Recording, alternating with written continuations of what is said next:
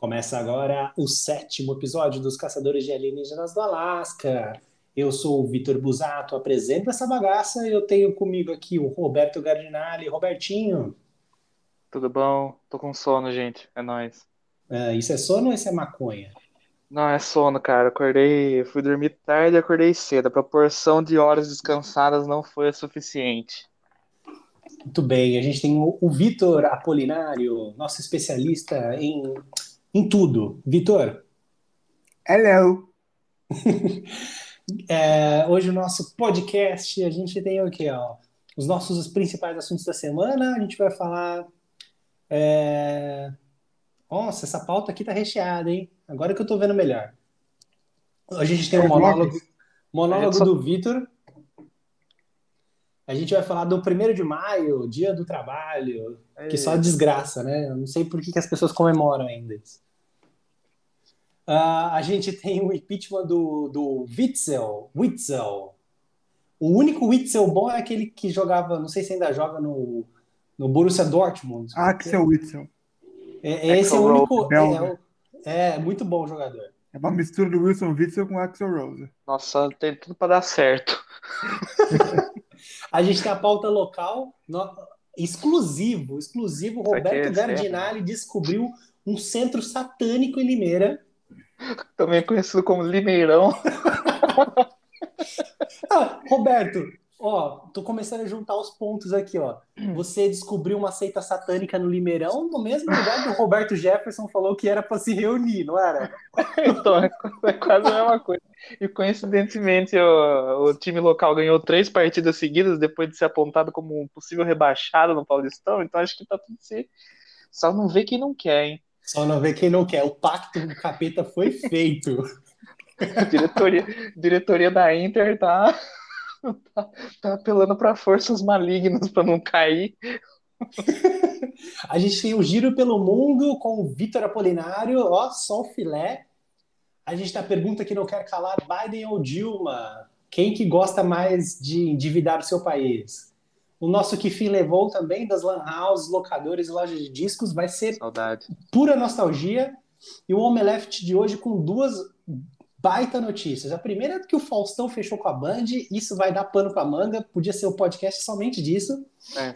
E o Liam Gallagher, que, que ama o nosso querido é, menino Ney. Gilmar para os íntimos. E o podcast é, Caçadores de Alienígenas do, do- Caçadores de Alienígenas do Alasca. Tô, tô bem também hoje, hein? eu nem bebi. Você pode é, seguir a gente nas redes sociais, arroba Caçadores de Alienígenas do Alasca. Por favor, se você seguir, gostou, mostra para algum colega seu, tá? Faça com que a gente chegue no Nerdcast um dia. Meu sonho é ter um podcast igual o Puta. Nerdcast. Eu queria, eu queria só gravar com, com a Zagal. Cara, 90% do podcast dos caras virou publi. Eu queria isso. Queria Ah. chegar lá. Eu lembro que. Eu não lembro exatamente em qual episódio que ele fala isso, que, que dizem que o, que o Jovem Nerd é comunista, e ele falou o seguinte: eu, o Azagal no caso, eu, comunista, logo eu que quero que isso aqui vire um macacão de Fórmula 1 de tanto anúncio.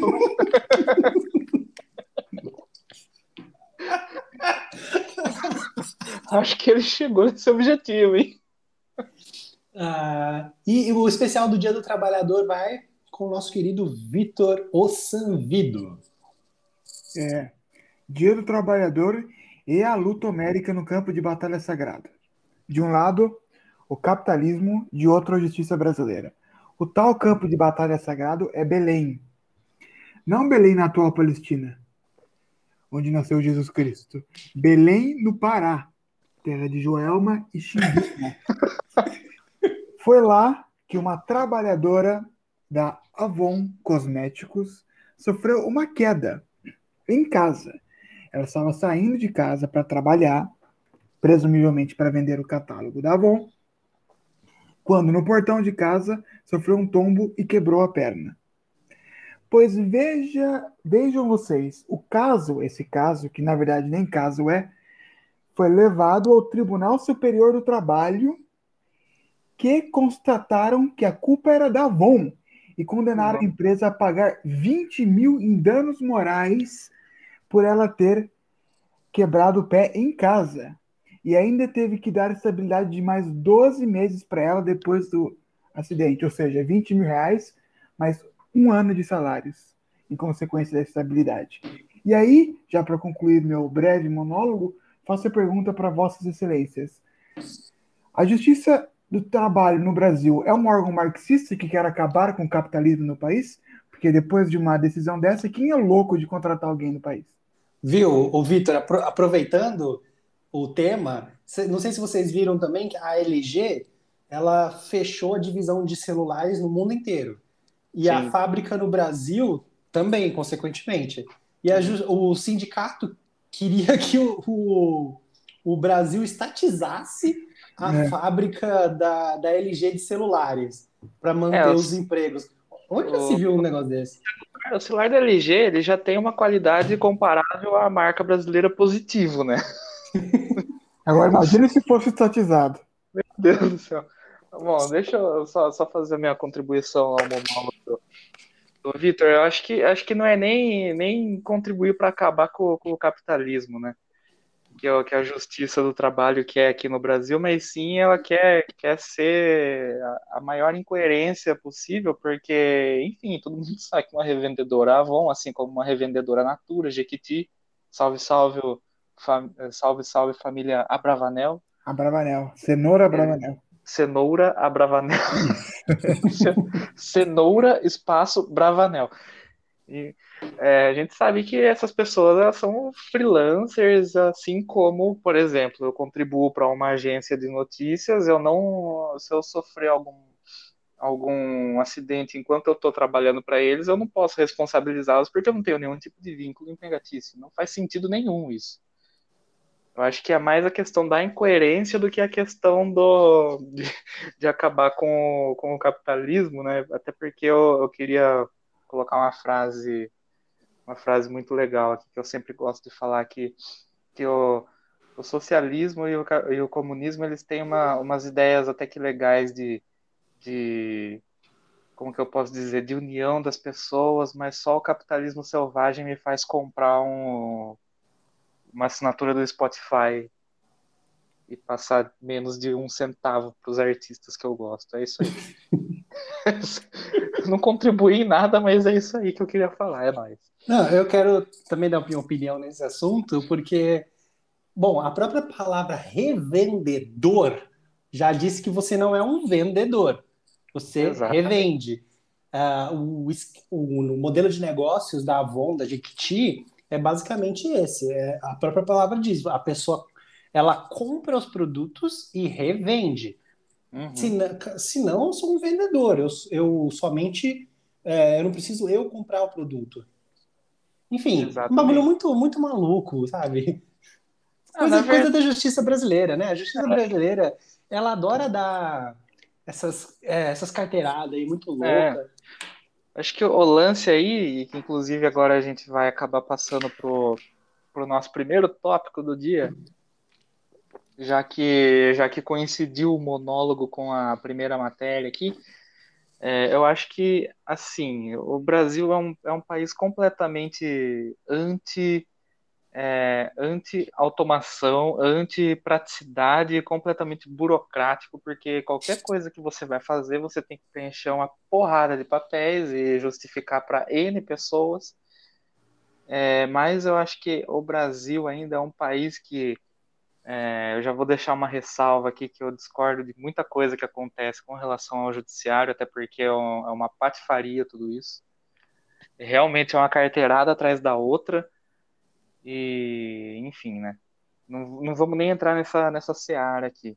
Mas é, a justiça do trabalho no Brasil, em, em, muitos momentos, ela se faz necessária. Eu vou citar algumas, algumas situações. Por exemplo, patrão que, que não paga hora extra, que coloca funcionários em situações insalubres e não, e não os remunera por isso. Muitas vezes não coloca nem.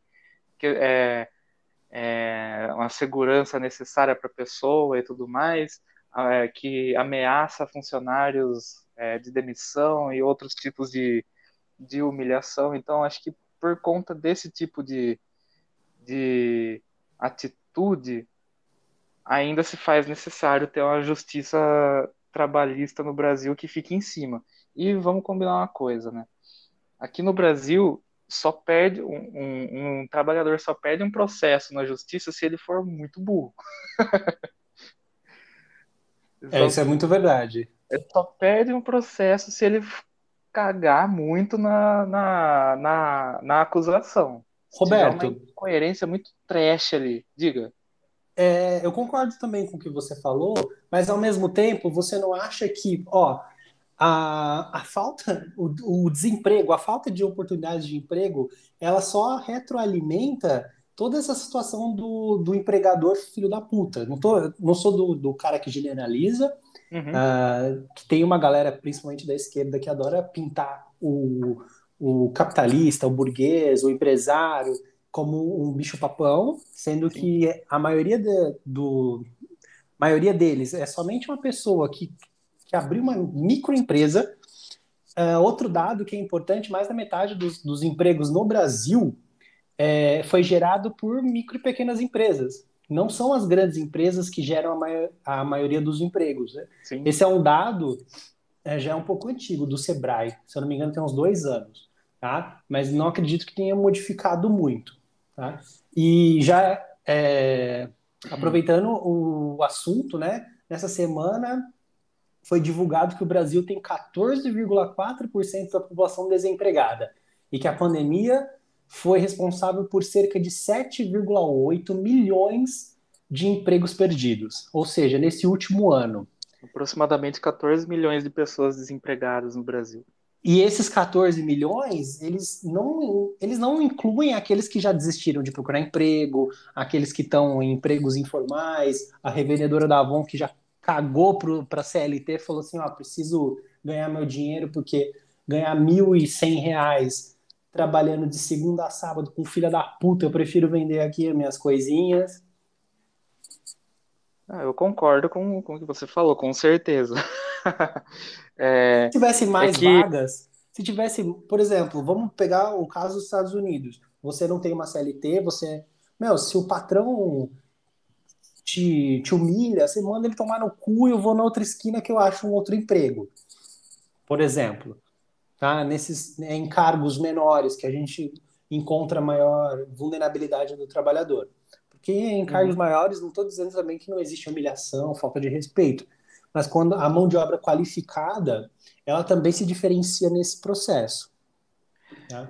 É, são, é que são N, N questões também, né?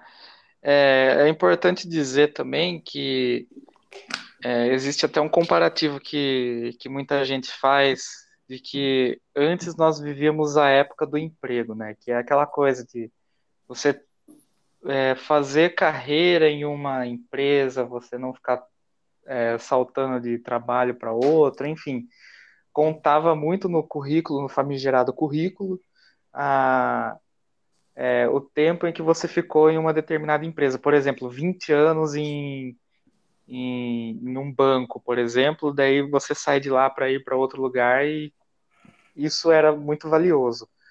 É, hoje em dia a gente vive mais numa época de, de trabalho. Não quer dizer que, que o emprego não exista, mas é que as pessoas elas não, é, como você falou, Vitor, é, elas não têm mais tanto esse apego à CLT e muitas delas é, acabam partindo para o lado do, de abrir uma microempresa ou ser um microempreendedor individual, o nosso queridíssimo MEI.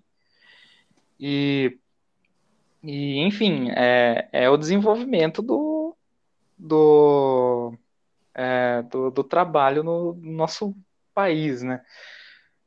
É, acho que os dois têm muitas vantagens e desvantagens, né? Eu gosto muito da questão do, de ser um microempreendedor, principalmente pelo lance de não, não precisar trabalhar para ninguém. Né?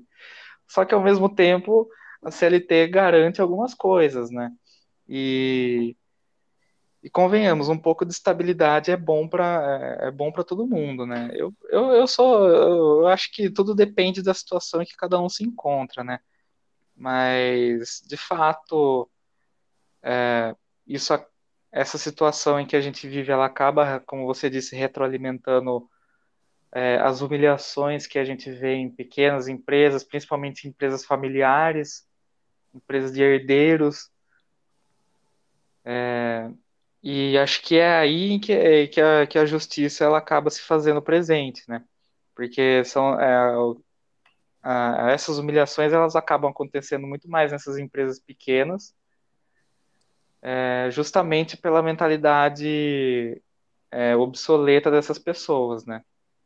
De que ah, antigamente era desse jeito, a empresa deu certo, ela tem que continuar desse jeito. Os tempos mudaram, né?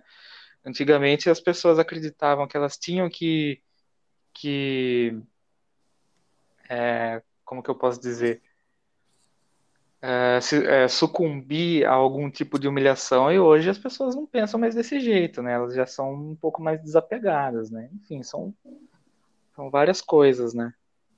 Vitor, qual que é o seu pensamento sobre isso? É, o Brasil só precisa da, da justiça do trabalho porque na prática, um, é um país socialista, dois, a população brasileira tem um fascínio enorme com o Estado. Se o Brasil fosse um país com desenvolvimento capitalista completo, não precisaríamos de justiça do trabalho. Você simplesmente saía do seu trabalho e automaticamente conseguiria outro emprego. Se o abuso que você sofreu fosse tremendo, ou muito grande, ou muito ultrajante, você entraria na justiça comum. Agora, no Brasil, o Estado se sente no direito de mediar todas as ações e tudo relacionado ao trabalho. Nunca vai dar certo. Onde você prefere morar? Onde vocês preferem morar? no país onde você tem plena mobilidade de trabalho, onde você consegue achar emprego fácil, onde você consegue sair de um emprego fácil, onde as empresas contratam a rodo porque é fácil contratar e tem muita prosperidade, ou num país onde a mobilidade de trabalho é insanamente lenta, onde há uma escassez de trabalho, de oportunidades de trabalho, porque o Estado requer uma lista enorme de direitos e onde você basicamente depende do Estado para sua sobrevivência. Você prefere viver através da esmola do Estado ou através da força própria? A gente tem que sempre lembrar que o Estado nunca é seu amigo. O Estado te dá com uma mão e te tira, te tira com duas mãos. Ele te dá uma, uma merreca de auxílio emergencial e te cobra uma fortuna de impostos em gasolina, por exemplo. Nós precisamos de menos Estado. Menos Estado é a solução para o Brasil. É, Isso que o Vitor falou só antes, Roberto, tá, ah, já, já dou a palavra para você. Uh, a gente trabalhou até, até basicamente hoje, né? Até primeiro de maio, quem está trabalhando, você, você trabalhou praticamente só para pagar impostos, tá? Agora que você vai ganhar seu dinheiro. Então, por favor, prossigam. É, eu só queria fazer um, breve comentário aqui, que também a, a questão de, de é, ah, direitos trabalhistas aqui no Brasil é um negócio muito antigo que data da era Getúlio Vargas ainda, né? Acho que muitas coisas ali precisariam mudar, porque eu, meu, antes a gente estava no, nos anos 40, agora a gente já está em 2021, então acho que precisa dar uma atualizada, né? Acho que, que é isso que eu gostaria de falar. Meus queridos, mais alguma coisa sobre esse tema? Já. Viu? Aproveitando esse tema, Roberto, você tá, é. você tá como MEI? Não, eu tenho eu tenho meu CNPJ e eu onde eu estou trabalhando atualmente eu estou como CLT. Ah, compreendo. Porque hoje em dia todo mundo está virando MEI, né? Principalmente jornalista. É, é jornalista então é comum. que adora defender a CLT, mas para ganhar um pouquinho mais e para pagar menos imposto vai ter que vai ter que ser no MEI. É, eu acho que não é nem, é nem para ganhar um pouquinho mais, porque, porque continua ganhando a mesma coisa, sabe? Na verdade, o, o, lance do, do MEI, nesse caso, né, depois que você faz a conta do quanto você custa para a empresa, você percebe que, na verdade, o que você recebe como CLT é muito pouco, né? E... É, justamente, porque a, além do seu salário, o, o, o empregador ele tem que pagar quase outro salário é, governo férias, de impostos, né? Tem que pagar impostos, férias, isso, férias, não, enfim, contribuição. O, o, lance do MEI, na verdade, é muito, é muito mais a questão do, do é, isso dizendo nas, nas experiências que eu tive, tá? É muito mais a questão com jornalismo, e é bom, bom ressaltar. É muito mais a questão do empregador não é, meio que esquivar esses, esses direitos, porque ele não vai precisar pagar coisa para o governo, ele já paga direto para você. Daí ele elimina um custo gigantesco para ele, né? É, aí você faz a nota e você paga o imposto, né? É, exatamente. Ou seja, não é muito, não é muito a, a, a escolha do funcionário. É assim, ah, a, gente, a gente aqui não contrata CLT, a gente contrata MEI. Interessa para você? É isso que você é, então, fala. justamente, você tem que mudar a sua mentalidade. Você não pode ser o MEI que é funcionário. É, então você tem que. ah, Tá, beleza, eu aceito, só que eu custo isso. Pronto. Ô, Vitor, você, você tá como MEI ou você, você tava tra- é, trampando como CLT? Eu trabalhava como MEI também, e só um adendo em relação a isso.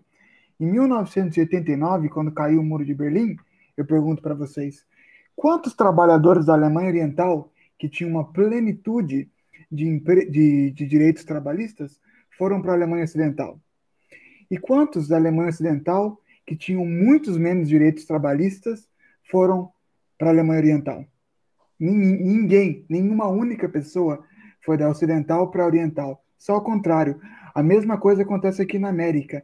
Quantos brasileiros saem aqui do Brasil e vão procurar emprego nos Estados Unidos, onde não há nenhum direito trabalhista? Não tem direito a 13 terceiro, INSS, nada. Agora, quantos americanos saem desse terror, sem nenhum direito trabalhista, e vêm para o paraíso do trabalhador, que é o Brasil, onde tem uma plenitude de, de direitos? Ninguém vem. Por quê? Porque é uma insanidade mental. Além disso, acho que a gente está com um problema gigantesco, uma bomba é, relógio que ela a- aparentemente vai explodindo aos poucos. A gente está aí quase, sei lá, uns oito anos com uma taxa de desemprego absurda, né? É, basta lembrar a se- a segunda, o segundo mandato da, da ex-presidente Dilma, que Isso. explodiu a taxa de desemprego. Vale ressaltar também que a Dilma deixou com mais de 10% de desemprego. Essa taxa de desemprego hoje ainda é menor do que a do segundo mandato Dilma, por incrível que pareça. Por, incri- e mesmo com pandemia. Mesmo com pandemia. A da Dilma chegou a bater 16%. Mas a, a pandemia, ela impulsionou, né? Eu vi um dado, eu vi um dado essa semana que foram quase 15 mil bares fechados no estado de São Paulo, né? Durante essa Ah, pandemia. foi, foi bem mais, acho que é o. Acho que é um dado da Abrazel que você viu, não é? Da. Foi, foi da associação. É. Se eu não me Todo- engano, Do estado de São Paulo foram mais de 250 mil bares e restaurantes que fecharam. 250 Isso. mil? É. Caraca, Então, eu vou, vou atrás desse dado aqui, porque. Deixa, deixa, deixa eu pesquisar aqui. O que a gente acontece conversou que- com, com um comerciante. 12 mil bares, ó. Eu errei, você errou. Não, o que acontece, o que acontece é que 250 mil bares, caralho, tinha bar pra cacete. você, viu, você não viu o, o número de pet shops que fecharam? Zero. Não, mas aqui, ó, foram 12 mil na capital paulista. Vamos ver, são 12 mil na 12 capital, mil é na verdade. capital paulista. 12 em mil todo o estado de São Paulo. aqui, é 250 mil empresas tem, todo setor. É. mas não fecharam 250 mil. 50 mil deixaram de existir durante a pandemia. Vai, no, no estado. É, é, é, é É muito, muita caramba. empresa. CNPJ pra caralho. Então, É. na verdade, quem sofreu com essa- esses números é, grotescos que vocês estão falando, na verdade, quem sofreu foi justamente essas pessoas que vocês também comentaram, os micro e pequenos empresários. E isso, o que as pessoas não entendem. Um país você consegue atingir prosperidade, se consegue alavancar muitas pessoas para a classe média. Como você vai ala- alavancar muitas pessoas para a classe média se o, o core, né, a parte fundamental da classe média, que é o microempreendedor e quem trabalha para o microempreendedor, é um trabalho basicamente uma missão impossível no Brasil. Tem que chamar o Tom Cruise para empreender, Ele vai chegar correndo. para ser microempreendedor no Brasil, porque é impossível. Quem que é um microempreendedor vai contratar um funcionário no Brasil com as leis trabalhistas? É impossível. Tem que É ser complicado. IPP, né? Senão não tem como. E na pandemia, justamente, foi, que, foi igual aquela matéria que o, que o Roberto fotografou, aquele, aquela pizzaria maravilhosa lá em, É Limeira, que tinha, que tinha a bandeira da região do Vêneto, na Itália, no teto, e que, Obviamente é esse tipo de gente que está sofrendo, não é a fábrica é, da Coca-Cola. É, inclusive, o Vitor, esse esse empresário aí, ele, ele falou recentemente também sobre isso e basicamente o que ele falou foi o seguinte, né, que tanto os três, os três governos, né, o estadual, federal e municipal viraram as costas para esse setor de bares e restaurantes, né, que ah, sim, né? Serão os últimos a retornar, né. É. Eles é, vieram com, com o Pronamp, que é um que, que dava uma ajuda, só que era uma ajuda minúscula. Eles Isso é. Falam de, de é, um auxílio emergencial para donos de bares e restaurantes, mas aí é sempre o, aquele diz que, é, diz que me diz, ninguém sabe de nada, daí quando é questionado foge. É, exatamente. E aí o que acontece, por exemplo, tomando, tomando como exemplo uma casa famosíssima aqui da região, lugares com duas décadas de existência como Bar da Montanha, Isso transportes porque não tem um apoio sequer, né? Lugares famosos, não só na cidade de Limeira, mas em toda, toda aqui, aqui a região Exatamente. do interior paulista. Um outro, um outro exemplo muito é, que aconteceu também, que eu acho que até é, vira, vira um assunto aqui, a churrascaria Fogo de Chão lá em São Paulo. Ela teve um revés muito grande recentemente, né? É. Por causa do é, do tipo de trabalho que eles fazem, não, não teria como fazer o serviço por delivery, né? E, enfim, como eles não podiam funcionar e não tinham como, é, como fazer entrega, eles tiveram que fechar. Muito provavelmente, é, eles iam pagar todas as todo, todos os é, as dívidas com os trabalhadores e tudo mais, ia é, pagar todas as multas rescisórias, enfim, chegou a nossa queridíssima Justiça do Trabalho e falou: não, não, não vai demitir ninguém. Então. Daí o cara falou: ah, tá bom. É então, impressionante isso, né? Eu não tenho como pagar. Como Já... que a justiça, como que um juiz pode falar para uma empresa, para um CNPJ do tamanho ainda da Fogo de Chão, não, não pode, você não pode. Eu, ó, vem cá, eu que vou administrar. É. Pagar o salário, e aí como que faz? Tá, tipo, eu tava com todo o dinheiro para pagar aqui essa galera, para pagar todas as indenizações. Agora eu não posso demitir, não tenho como pagar o salário. E aí, como que faz? E aí? Odeio me repetir, mas a verdade é que o Estado dá com uma mão e não é que rouba com duas, rouba com 20. Ele te dá esse auxílio, esse auxílio que você falou, Roberto, em Limeira, que nem existiu, foi só prometido, é. mas olha o que a Justiça do Trabalho faz, em compensação. Exatamente. Não é possível que as pessoas morem no Brasil e não percebam isso. As pessoas que vão trabalhar têm que pagar, é, é, tem que pagar IPVU, IPTU, IPVA, moram num lugar que não tem asfalto, não tem é, esgoto, não tem água tratada e não percebem isso. E tem que pagar uma fortuna de imposto. É. É, meu povo, vamos trocar de assunto aqui, mas vamos falar de justiça ainda, né? Do... É, aí sim do ex-governador do Rio de Janeiro, o Wilson Wessel. O réu mais, de janeiro, né? É, o réu de janeiro, que mais parece aquele caçador do pica-pau. Verdade. Substituição no ninho do urubu é muito bom. É, eu, coloquei, eu coloquei na pauta aqui porque ele é flamenguista, né? É. Puta que pariu. Nossa, os caras nem, os cara nem eles se ajudam, né? É, nossa senhora. Primeiro que ele, agora... ele ia dar só um. Como é? Só na cabecinha. Só na cabecinha. Nossa, mano. É cada bosta que a gente tem que ouvir, esses caras. Eles cospem é. na cara do brasileiro. Bom, pra, que... pra, dar o headline aí, o, o, o Witzel já era, foi empichado, por, já era, por 10 a 0, rabo. Por 10 a 0, decidiram que ele deveria se se retirar do cargo e agora, é, no, nesse fim de tarde do dia 1 de maio de 2021, é, ele, ele disse que não tem mais o que fazer, desistiu de recorrer ao STF, porque ele está desde o ano passado nessa nessa lenga-lenga de de o que, que vai fazer, e daí entra no lugar dele nosso queridíssimo Cláudio Castro, que é, eu acho que é até pior que ele, né? Ah, o Rio de Janeiro tem o que merece, né? Porque os é. caras também é foda, né? No nível São Paulo e Rio de Janeiro é impressionante a capacidade de eleger esse tipo de gente. Sério, São Paulo, tanto cidade quanto estado, e Rio de Janeiro quanto cidade como estado. Impressionante esses caras. Eu acho que o Rio de Janeiro é, é aquela clássica frase que eu amo, né? O Rio de Janeiro é como se fosse um submarino. Ele até boia, mas ele foi feito para afundar.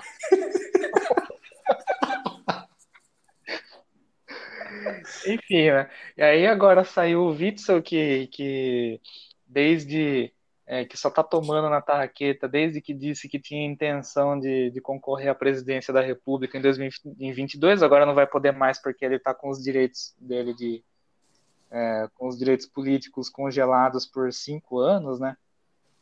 É... Ah, então no caso dele não teve desmembramento. É, não, é, não. é golpe, né? É golpe, golpe que fala. Enfim, aí entrou o Cláudio Castro, que em plena pandemia foi, é, fez rodinha de samba aqui, foi enfeijoada ali, enfim, né? Outro fanfarrão, né? Ô, Vitor, o, o Lewandowski não vai mandar lá um, um, sei lá, qualquer coisa, fala, viu? Não é vai assim não um... que faz. Ai, eu não duvido de mais nada se tratando do Supremo Tribunal Federal, né? Eles até mesmo agora é, advogam em casa própria, mas eu queria. O, em relação ao Rio de Janeiro, né? Meu comentário vai ser muito sucinto. Só queria ler uma coisa para vocês, uma pequena frase. Cada região, cada estado brasileiro tem um lema, né? Do, do Brasil a ordem e progresso. De São Paulo é não duco duco, que significa não sou conduzido, conduzo. O do Rio de Janeiro, e isso não é uma brincadeira, é sério. O lema do estado chegou Chatuba, né? É pior que isso. É recte republicam genere, que em latim significa gerir a coisa pública com retidão. A ironia do século. Ai, meu Deus do céu. Uh, uh, sobre, sobre o STF, agora o Witzel ele desistiu, né? Acho que ele pendurou a chuteira, né? Daqui a pouco chega o Lewandowski e fala: Não, aqui, você pode voltar. Eu falo, mas eu não quero. Eu falo, não, mas tá aqui. Você falou: Não, não quero, cara. Não, não, mas tá aqui, ó. Eu tô com, eu tô com mandato. Mas eu não quero, cara. Me deixa quieto. Vamos colocar ah. Anthony Garotinho né, no... Nossa senhora, eu acho que aquela foto do Anthony Garotinho sendo preso, ela deveria ganhar um Pulitzer de foto de ah, é, Aquela é, foto é do caralho. É incrível mesmo. Parece que ele tá com um espírito no corpo, sabe o exorcista? É, não, e, e outra, tava na rádio dele, né? E o, é. o, o, radialista falou que ele tinha tido um compromisso. Teve um compromisso com a justiça. Né? eu só queria lembrar um outro episódio, né? Que eu adoro quando quando, quando o político é preso e paga mico, né? Porque teve esse lance do garotinho, também teve aquela vez que o, que o Suplicy foi preso e ele foi carregado por quatro policiais pro camburão. ele tava completamente inerte, ele tava. Tinha quatro PM carregando ele. Mas... Ele parecia uma múmia, não parecia? Uma múmia, múmia egípcia. É. Ai, meu Deus.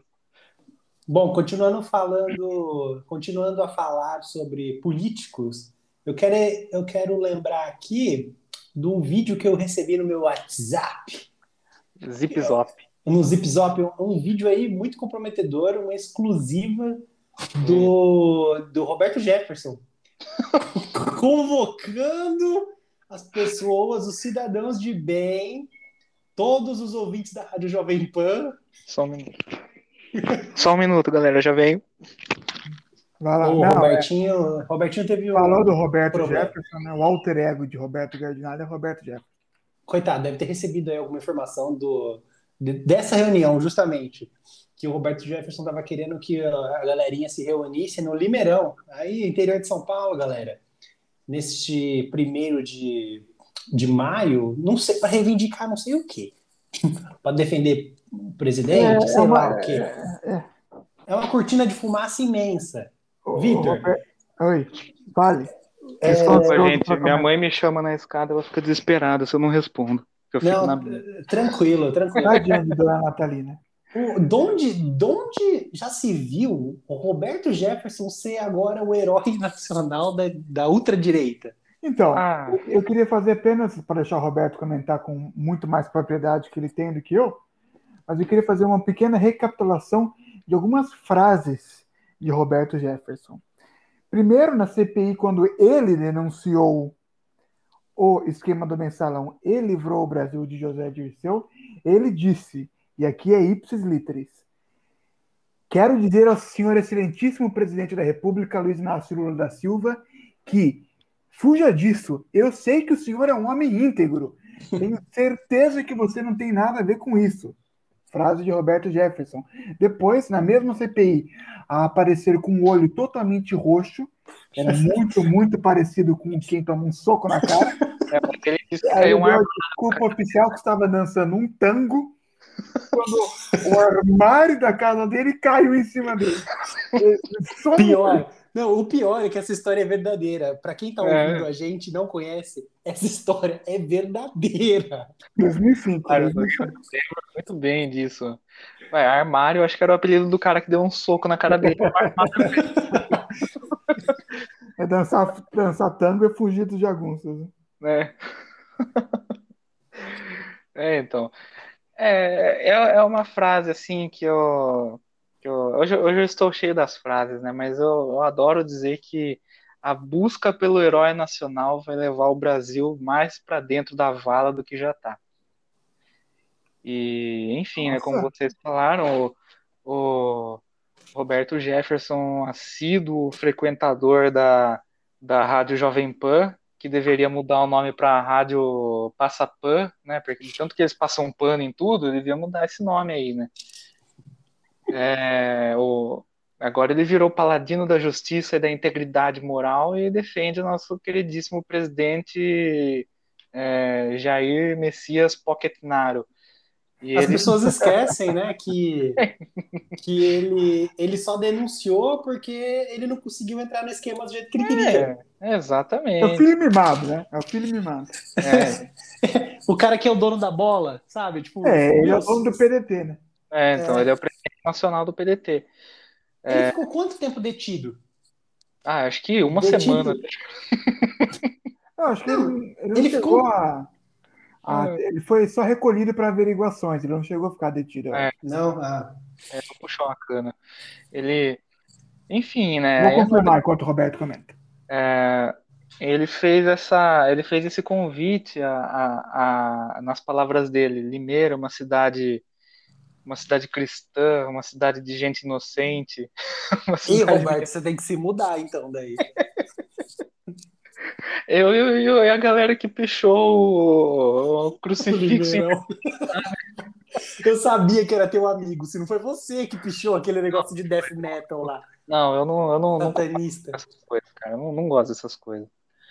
Enfim, o- ele convocou a galera para fazer uma, uma manifestação aqui, que na verdade é uma manifestação que aconteceu em mais de mil cidades em todo o Brasil, né? É, uma, é, é- é até, é até engraçado, sabe? Porque eles fazem uma. A pauta deles para essa manifestação em todo o Brasil era pela liberdade. Manifestação pela liberdade. Eles estavam pedindo voto impresso, auditável. Não, peraí, peraí, peraí. A gente tem que zoar o que tem que ser zoado. Mas É. a questão do voto impresso é uma pauta legítima, você vai me desculpar.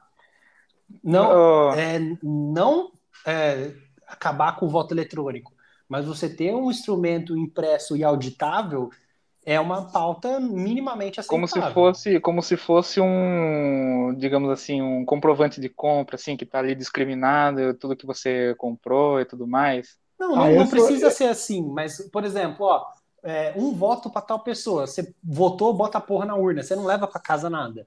É. tá? Você bota lá, porque assim, ó, se precisar fazer uma auditoria, ah, por mais que o- a Justiça Eleitoral fale que ah, as urnas eletrônicas são totalmente auditáveis, será? Por- se- Não são auditáveis. Não, eles dizem que são, esse é o Mas, pior. não, mas eu- é, o próprio conceito da urna eletrônica é que você tem que acreditar naquilo que está mostrando. Não tem, não tem um segundo sistema para você averiguar se aquilo é verdade, não. Só tem um sistema, que é o, que é o pendrive. Pendrive não, né? Que é a urna de 1996, é a- o flop disk. Ah, É, é aquele disquetão. Aquele, Não é nem um disquetezinho pequenininho, é aquele grandão. Auditar é você conferir numa uma outra fonte se aqueles números batem. A própria natureza da urna eletrônica é, é uma nature- natureza inauditável. Aí, aí se, se me permitem discordar, eu já presenciei auditorias de urna eletrônica e a forma como ela é feita é algo que você consegue provar, assim, como que ela estava antes de acontecer a eleição e como que ela estava é, depois, né? Inclusive, qualquer pessoa pode, pode fazer esse requerimento na, na no cartório eleitoral, enfim. Uhum, para presenciar, é. né? Eu sei, eu, eu, já trabalhei em eleição, eu sei como funciona. Sim. A questão do, de você ter um outro comprovante é porque assim, você não. Quando você diz que você faz auditoria ao vivo no local, obviamente que é aquele fechamento de urna, que depois eles colocam na porta, né? Quantos Sim. votos e tudo mais. Mas a questão do voto impresso seria uma auditoria póstuma, né? Algo para Isso. referendar a, o, o primeiro procedimento. Ah, é eu nesse sentido. Que, eu acredito que algo que seria interessante era realmente eles darem para você um comprovante ali junto com o papelzinho que todo mundo pede. Nossa, sabe? aquilo lá é uma bosta. É uma porcaria. Compensa muito mais você, é, você depois procurar no, no, no portal lá da, da, da Justiça Eleitoral a sua condição perante, a, perante o país do que você guardar aquele papelzinho, né? Enfim. Mas eu acho que uma forma interessante que eles poderiam sim colocar e que é viável é eles entregarem um comprovante ali com o que você, é, com todos os dados ali que você colocou na urna, enfim, é, e ser tão importante quanto esse, esse comprovantezinho. Mas a questão é que muita gente pede o voto impresso no sentido de você preencher a mão e colocar na urna. Porque quando a gente para para ver, é um negócio muito mais. É um retrocesso. Esse tipo retrocesso. de voto é um retrocesso. Mas é aí que tá, ele é feito em praticamente todos os países do mundo. Sim, Inclusive não, a Índia, que tem 850 também. milhões de eleitores. Sim, mas, por exemplo, a, a, as eleições dos Estados Unidos. E olha o caos que elas foram. Então, eu, ah, eu acho que é muito mais. Europa utiliza é... Acho que é muito, é muito mais fácil você fraudar uma eleição com o voto em papel do que no voto eletrônico. Tanto é que é, sempre é, hackers eles pegam urnas eletrônicas para tentar entrar no sistema, é muito difícil. Nem o, acho que o hacker mais, mais famoso do Brasil atualmente, que é aquele Gabriel Pato, né, que ele, ele desvendou é, códigos do, do Facebook, da Microsoft e tudo mais, ele já tentou fazer esse tipo de invasão numa urna eletrônica e não conseguiu. Mas a gente vai esperar alguém conseguir? Esse é, esse é um negócio. Ah, as, eleições americanas, as eleições americanas foram votos eletrônicos. Sim. Então, alguns, mas aqui... alguns estados, né, Vitor? Praticamente todos, inclusive todos polêmicos, né? Todos ah, os da polêmica foram. Então, é, é que o sistema de segurança ele não é, ele não continua é, o mesmo sempre, ele vai mudando a cada mês praticamente. Sempre eles vão colocando mais e mais barreiras para dificultar a entrada das pessoas, não é simplesmente um computador como o nosso aqui. Uhum. Mesmo com os antivírus que a gente vai colocando, que na verdade eu acho que a maioria deles não, não resolvem nada, o melhor antivírus é você mesmo, né? Mas é, não é um negócio tão simples assim de fazer. É muito mais fácil você fraudar uma eleição com um voto no, na cédula, que é como a maioria dessas pessoas pedem a, que sejam as eleições, do que no, numa urna eletrônica. Só para, então, deixar o meu raciocínio claro, antes de eu ouvir o Vitor, eu acho que essa pauta ela é válida no sentido de você referendar é, a votação eletrônica. Então, você ter uma, uma, um duplo padrão aí, sabe? Uma redundância para que você consiga confirmar em caso de, sei lá, de... vamos Sim. supor que, vamos supor não, 2022, Bolsonaro perde, sabe o que ele vai falar? Que a, a urna foi fraudada. E aí, se a gente tivesse qualquer tipo de, é, de sistema, seja impresso, seja qualquer outro que eu não conheça, mas que possa fazer essa auditoria póstuma, isso daí, ele acabaria com esse argumento, acabaria pelo menos para é, aquelas pessoas que têm um pouquinho de inteligência, porque tem certas pessoas aí que vão acreditar para sempre no, no, na mula sem cabeça, enfim. Sim, não, dessa forma eu concordo completamente com você. Eu acho que precisa sim ter uma redundância ali, até porque a gente sabe que se o Bolsonaro não ganhar no primeiro turno, que é o que vai acontecer, é, ele já vai falar que foi fraudado porque ele não ganhou no primeiro turno, assim como foi na eleição de 2018. Né? Vitor, esse, ele... tema, esse tema é polêmico. Esse e... tema é polêmico e espero que meu caro amigo Roberto Gardinelli me perdoe, mas eu respeitosamente vou discordar dele. Ah, fica à vontade. Eu acho que a única treta, treta. brasileira, a única eletrônica brasileira é um lixo eletrônico.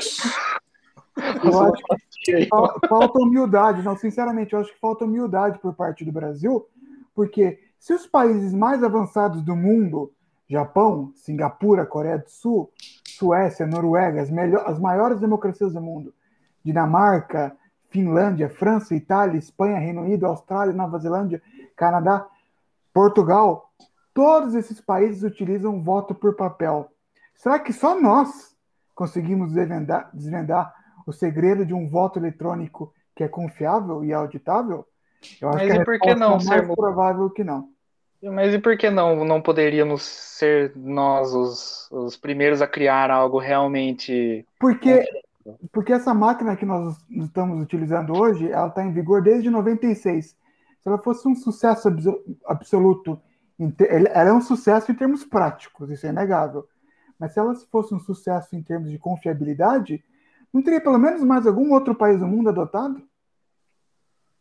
É, você acabou de pontuar os Estados Unidos usando a, a, o voto eletrônico, né? Só eles, só eles e nós, o, mais ninguém. O, o, só que eu acho que assim, Vitor, não é, é, é uma, tecno, uma tecnologia que, que ela vem evoluindo constantemente. Até que, de novo, né, quando você vê uma auditoria de uma urna fechada e depois a auditoria de uma urna aberta, você consegue entender o que está acontecendo ali. Inclusive, é, eles usam eles usam o sistema Linux, é uma, uma curiosidade que eu queria colocar aqui, porque seria inviável você colocar. Você colocar e o Linux, um... para quem, quem não manja muito de, é o melhor computador, tipo ele é o melhor sistema para esse tipo de coisa, por quê? Por ser open source, qualquer pessoa é. É, tem acesso é. ao código, ou seja, qualquer pessoa pode criar defesas, enfim. Sim, eu, eu, não sou especialista no assunto, mas o código é. ser Até aberto porque... ajuda na segurança. Até porque o... se você colocasse um Windows numa urna eletrônica, só para ela iniciar, ele ia demorar pelo menos 15 minutos. Né? é igual o caixa eletrônico, quando você vai, ele está reiniciando, aparece o Windows 96. É, aparece mesmo, Windows Quantas vezes eu não fui no banco e o caixa eletrônico tava desse jeito? Ô, Morrai, você tá no meio do procedimento, o bagulho apaga e reinicia. Parece a tela azul na, na caixa eletrônica. Ô, Roberto, mudando um pouquinho de assunto, mas ficando em Limeira, você mostrou é. pra gente umas fotos, baita fotos também. Quem quiser acompanhar, ver essas fotos, tá no Instagram do Roberto. Roberto, qual que é o seu Instagram?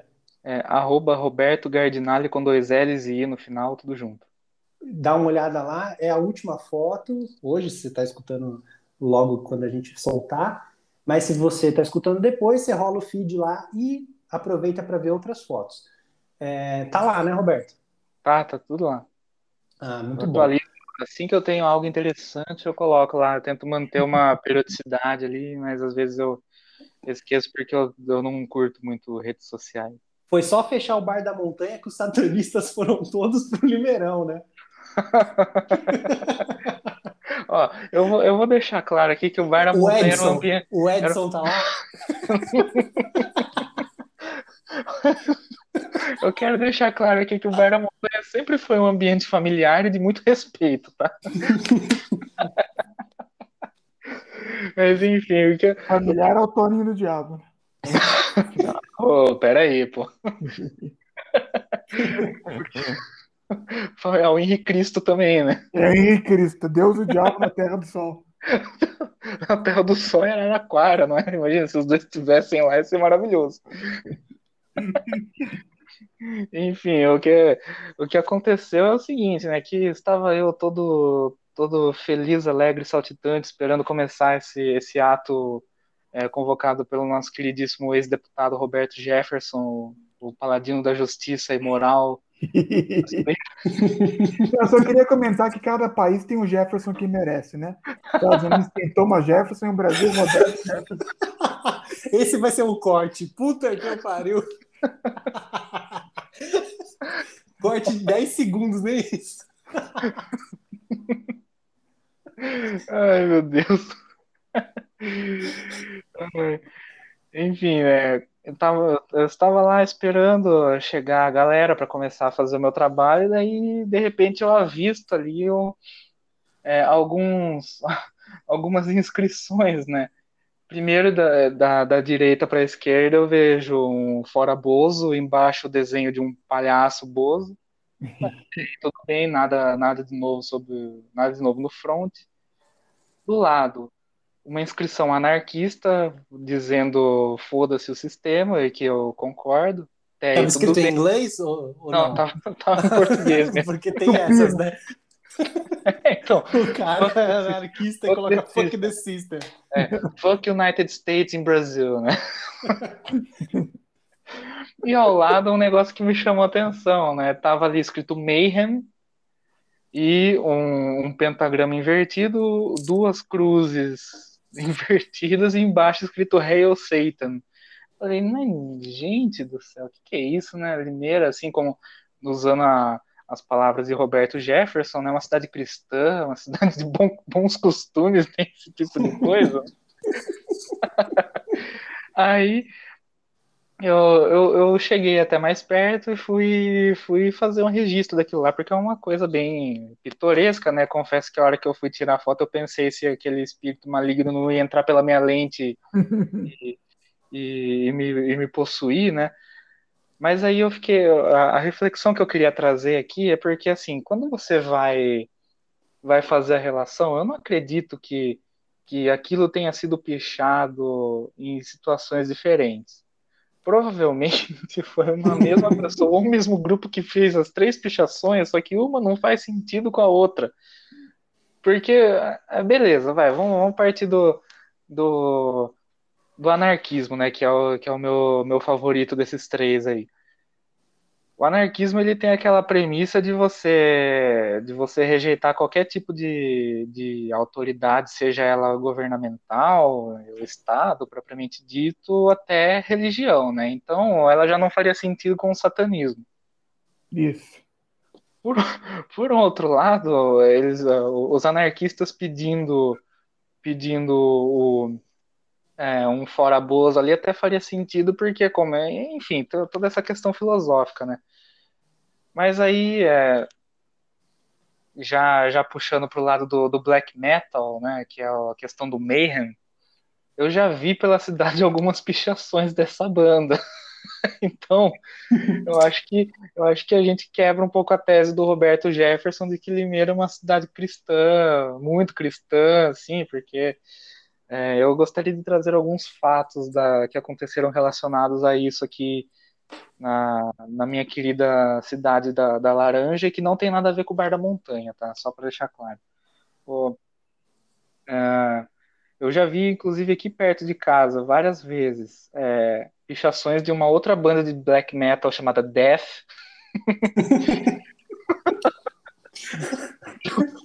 o símbolo é uma foice. Nossa, não. Limeira é o reduto do black metal brasileiro. É a Finlândia brasileira. É, picha, pichações dessa banda Death e vira e mexe, eu juro pra vocês, vira e mexe, a polícia tá desmanchando cultos e rituais satanistas na cidade com... Recentemente, teve uma, uma operação numa, numa, numa chácara aqui na zona rural de, de Limeira que eles que, que a polícia chegou lá e, enfim, prendeu toda a galera por causa do, do rolê que eles estavam fazendo lá. Encontraram uma ovelha morta, o Nossa. coração dessa ovelha fora do, do corpo e algumas galinhas que estavam ali para sacrifício. Tipo, mano, what the fuck, man? É, Puta. E, e só, só a quesito de, de é, informação, também, né? O, Mayhem, o que é o Mayhem? O Mayhem é uma, é uma bosta. É uma merda. é um lixo de banda. É uma porcaria. Só que, é, só que mais do que isso, eles são os criadores desse, desse gênero. Não os criadores, mas eles fazem parte do, do grupo ali que criou o gênero black metal na nossa queridíssima Noruega. Né? E, e eles têm uma, algumas histórias enfadonhas, assim, do, do tipo que um dos, dos ex-integrantes da banda, ele se ele sofria de uma depressão severa, né? E ele se matou com um tiro de shotgun na cabeça. Nossa senhora. Igual o Kurt. Não, foi pior que o Kurt. Porra! Foi pior e eu te explico por quê. O Kurt, ele. É, ninguém, ninguém viu o corpo dele assim, né? É. Não, não se tornou algo público. Agora, um outro amigo dele que. que Ah, eu sei essa história. então, um outro amigo dele, ele chegou na casa em que eles moravam, viu o cara com a cabeça toda arrebentada, e o que, que ele fez? Tirou uma foto que virou a capa do, do álbum seguinte da banda, né? Puta que o pariu, mano. Esse, esse, esse mesmo cara aí que tirou a foto, ele, alguns anos depois, ele foi, ele foi assassinado por um outro camarada com aproximadamente 21 facadas. E, e tudo isso rendeu um documentário que eu, que eu recomendo fortemente, que se chama é, Until the Light Takes Us, tá no, tá no YouTube para quem quiser assistir, que é toda essa história do black metal, porque o black metal ele ganhou muita, é, muita expressividade no mundo depois desses casos, né? Inclusive eles que é, essas bandas assim que estavam à frente daqueles atentados a igrejas é, cristãs na Noruega, em toda a, a região nórdica da Europa, porque eles cultuam deuses pagãos, né? E, inclusive, a, a outro título de, de informação aqui, uma dessas, dessas igrejas queimadas virou a, a, a foto da, dessa igreja queimada ardendo em chamas virou a capa do álbum Ask da banda Burzum, que é o clássico máximo do black metal mundial. E eu gostaria de citar algumas bandas aqui também, a quem tiver curiosidade e saco para ouvir, porque é uma bosta. Ó. Os mais os mais influentes. Então, o Burzum e o Mayhem, que eu já citei, Dark Throne, Dimmu Borgir, Celtic Frost, e aqui no Brasil a gente tem uma banda chamada Sarcófago. É de Limeira? Não, não é. É de Minas Gerais. E por incrível que pareça, é, a cena black metal no, no Brasil é mais forte em Minas Gerais. Inclusive, o Sepultura começou como uma banda de black metal, depois se converteu ao thrash metal. Puta. Por essa eu não Ainda esperava. bem, e ainda bem que eles fizeram isso, né? Outras bandas em- é, que são, que são muito, muito conhecidas, né? O Venom, Emperor, Satyricon e aqui eu termino a minha contribuição com esse momento de cultura nórdica. É, existe um subgênero do, do black metal chamado Depressive Suicidal Black Metal, Nossa, cuja banda mais famosa se chama é, Nocturnal Depression, da França. E tem uma banda brasileira desse estilo que se chama Lamúria Abissal. Era isso que eu queria falar. que nome sensacional. Puta, depois dessa, olha, Depois dessa, eu vou até ouvi um black metal aqui. uma, se Ah, esgotou o assunto, né? Ou tem mais? Só uma outra informação aqui que eu queria dizer que basicamente a ideologia que o black metal é, segue é uma ideologia nazista, com o próprio fundador dessa banda Burzum dizendo que os judeus deveriam ter sido mais é, dilacerados durante a Segunda Guerra Mundial. Não, eu queria, antes de você passar para o próximo tópico, Vitor, três coisas que vieram na minha cabeça. Um, aquele grande momento que Walter Casagrande Júnior teve um encontro, segundo o próprio, com demônios, onde ele escapou a dizer que sangue de Jesus tem poder. É. É, dois, que o Roberto Gardinari esqueceu de falar que, além de Death e Mayhem, a outra banda super popular de death metal em Limeira é o Bop. o Bop é de black metal. E terceiro, que Roberto Jefferson, que ficaria surpreso com tudo isso, foi surpreso. Ele foi preso. de prisão, ele só cumpriu três anos. E agora É, está é, em regime aberto. É, eu- agora ele tá pagando mico nas redes sociais, né? Acontece, né? Pagando mico nada, tá enchendo o cu de dinheiro. Você acha que não? Tá, tá Ah. ganhando dinheiro pra caralho. Viu? Vocês querem falar mais alguma coisa de Limeira? Que o papo tá bom. Ah, cara, eu acho que. Ah, eu, eu, eu confesso que depois, depois de ver essa, essa obra de arte no nosso querido estádio Major José Levi Sobrinho, O Limeirão, O Limeirão. é, começou a surgir. Eu comentei em off com vocês, né? Que na verdade eu nem lembro se foi em off ou se foi no começo do programa, mas eu acho que, que tudo isso tem relação com as três vitórias consecutivas da Inter de Limeira, que talvez a diretoria do time tenha feito algum tipo de rito ali para livrar o time do rebaixamento.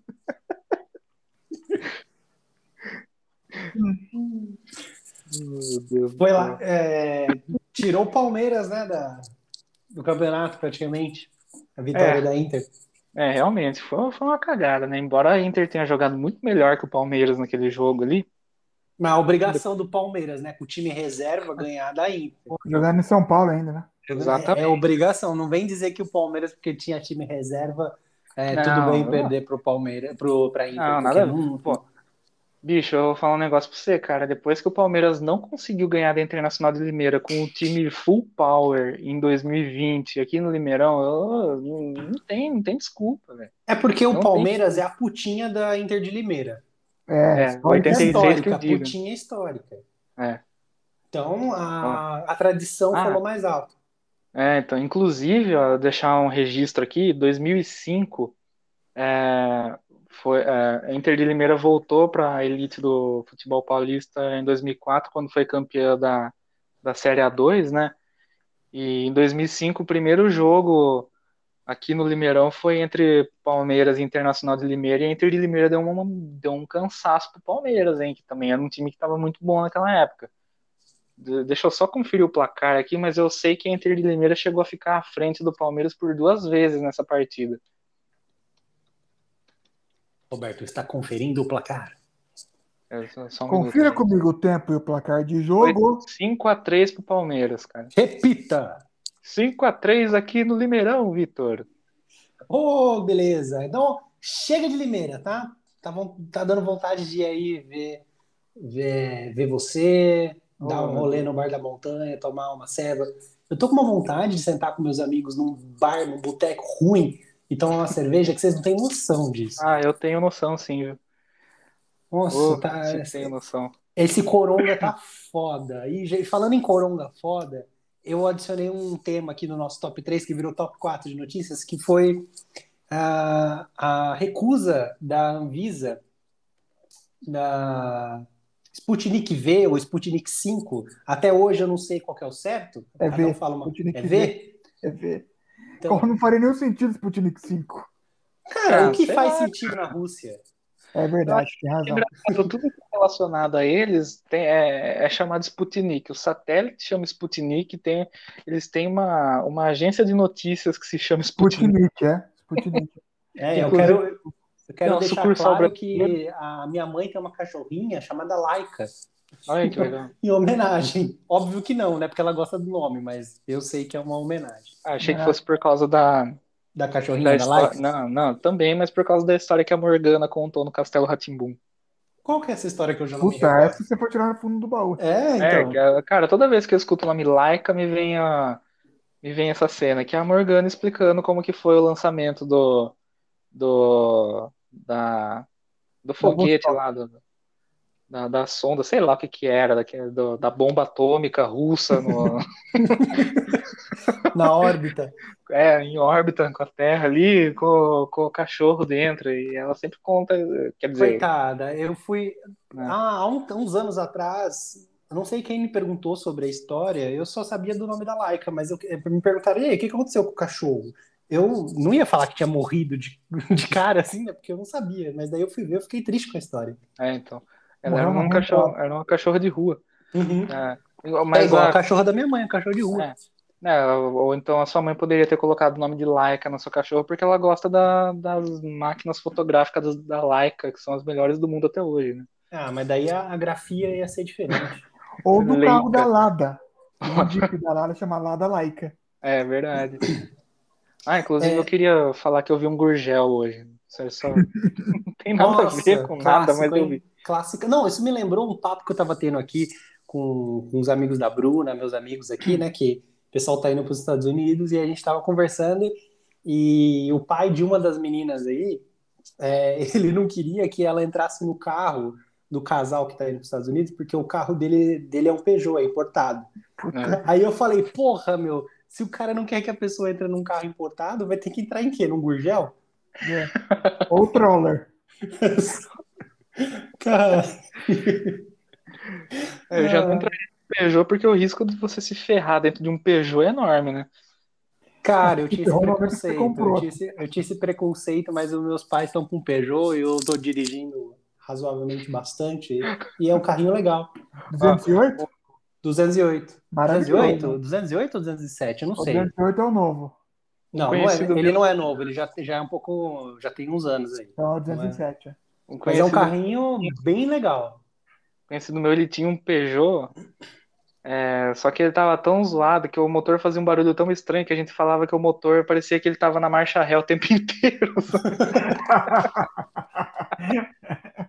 Sabe o que isso me lembra? Típico isso, francês. Isso me lembra agora. quando saiu o Gran Turismo 5 pro PlayStation 3, que tinha uma pista na Itália que você tinha que, se você escolhesse o 500 antigo, ele não subia. É o Gran Turismo que... 4. Gran Turismo. Eu, eu, joguei no PlayStation 5, então acho que ou era o 4, eu acredito que seja o 5. Mas enfim, era tudo a mesma coisa. Você tinha que ir de ré, porque ele, só, só a ré que ele conseguia subir o morrinho. Era, é, era a na Umbria, é maravilhoso. Maravilhoso. Então, caçadores, a Anvisa reprovou Sputnik V, afirmando ter um adenovírus replicante.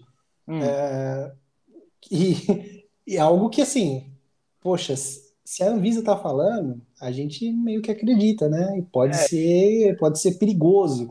Aí a, a galera do, a, os russos vieram afirmando que já foi aprovado em 62 países. Aí você vai ver os países da Argélia, Angola, Armênia, Argentina, Bósnia, é, como que é? Djibouti, todo, todo, todo o bloco comunista soviético.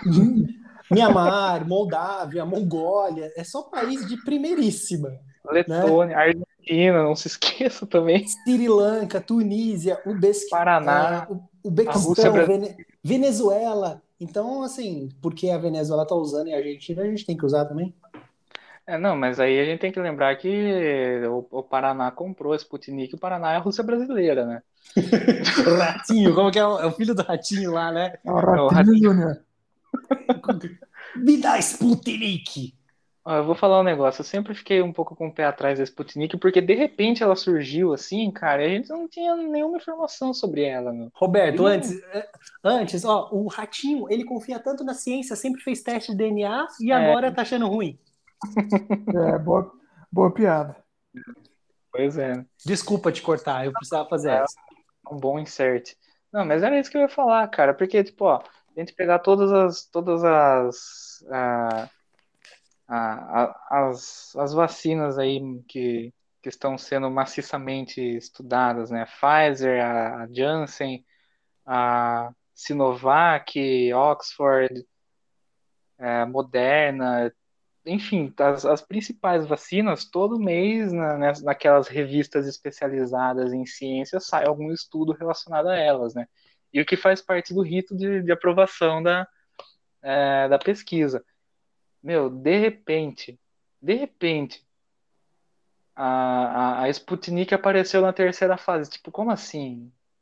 Ela foi a primeira no mundo, né, a, é, a ser registrada. Quando, quando, a, a, quando foi anunciado que algumas vacinas é, dessas principais aí que estão sendo usadas, elas estavam entrando tipo na segunda fase é, esperando resultados para começar a terceira fase, teste em humanos e tudo mais.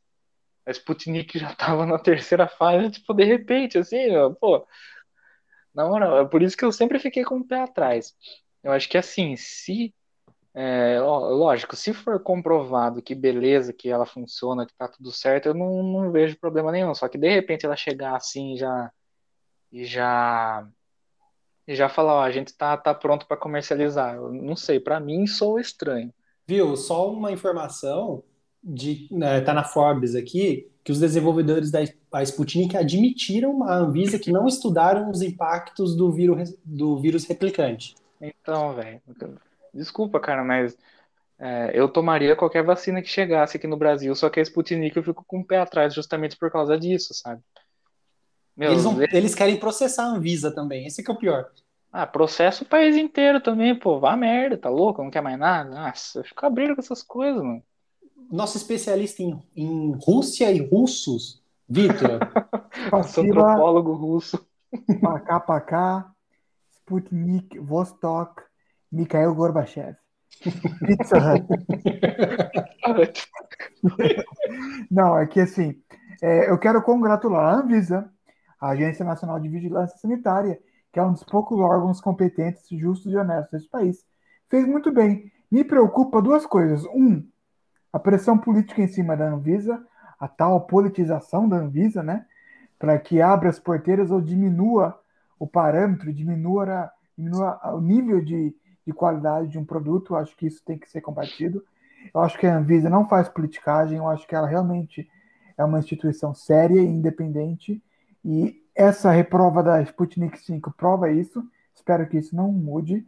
Dois, estou preocupado que, se vocês estão achando engraçado a história da Sputnik V vindo para o Brasil, espere até vocês saberem que o governo de São Paulo está negociando com Cuba a compra de vacinas soberana, que é a vacina cubana.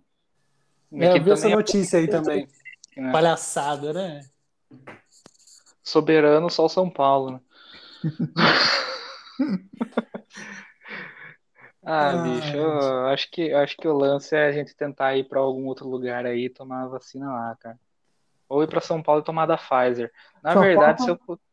Ah, desculpa, se, eu, se, eu, se eu chegasse no, sei lá, numa UBS aí, ah, vim tomar vacina contra a nossa querida Covid-19.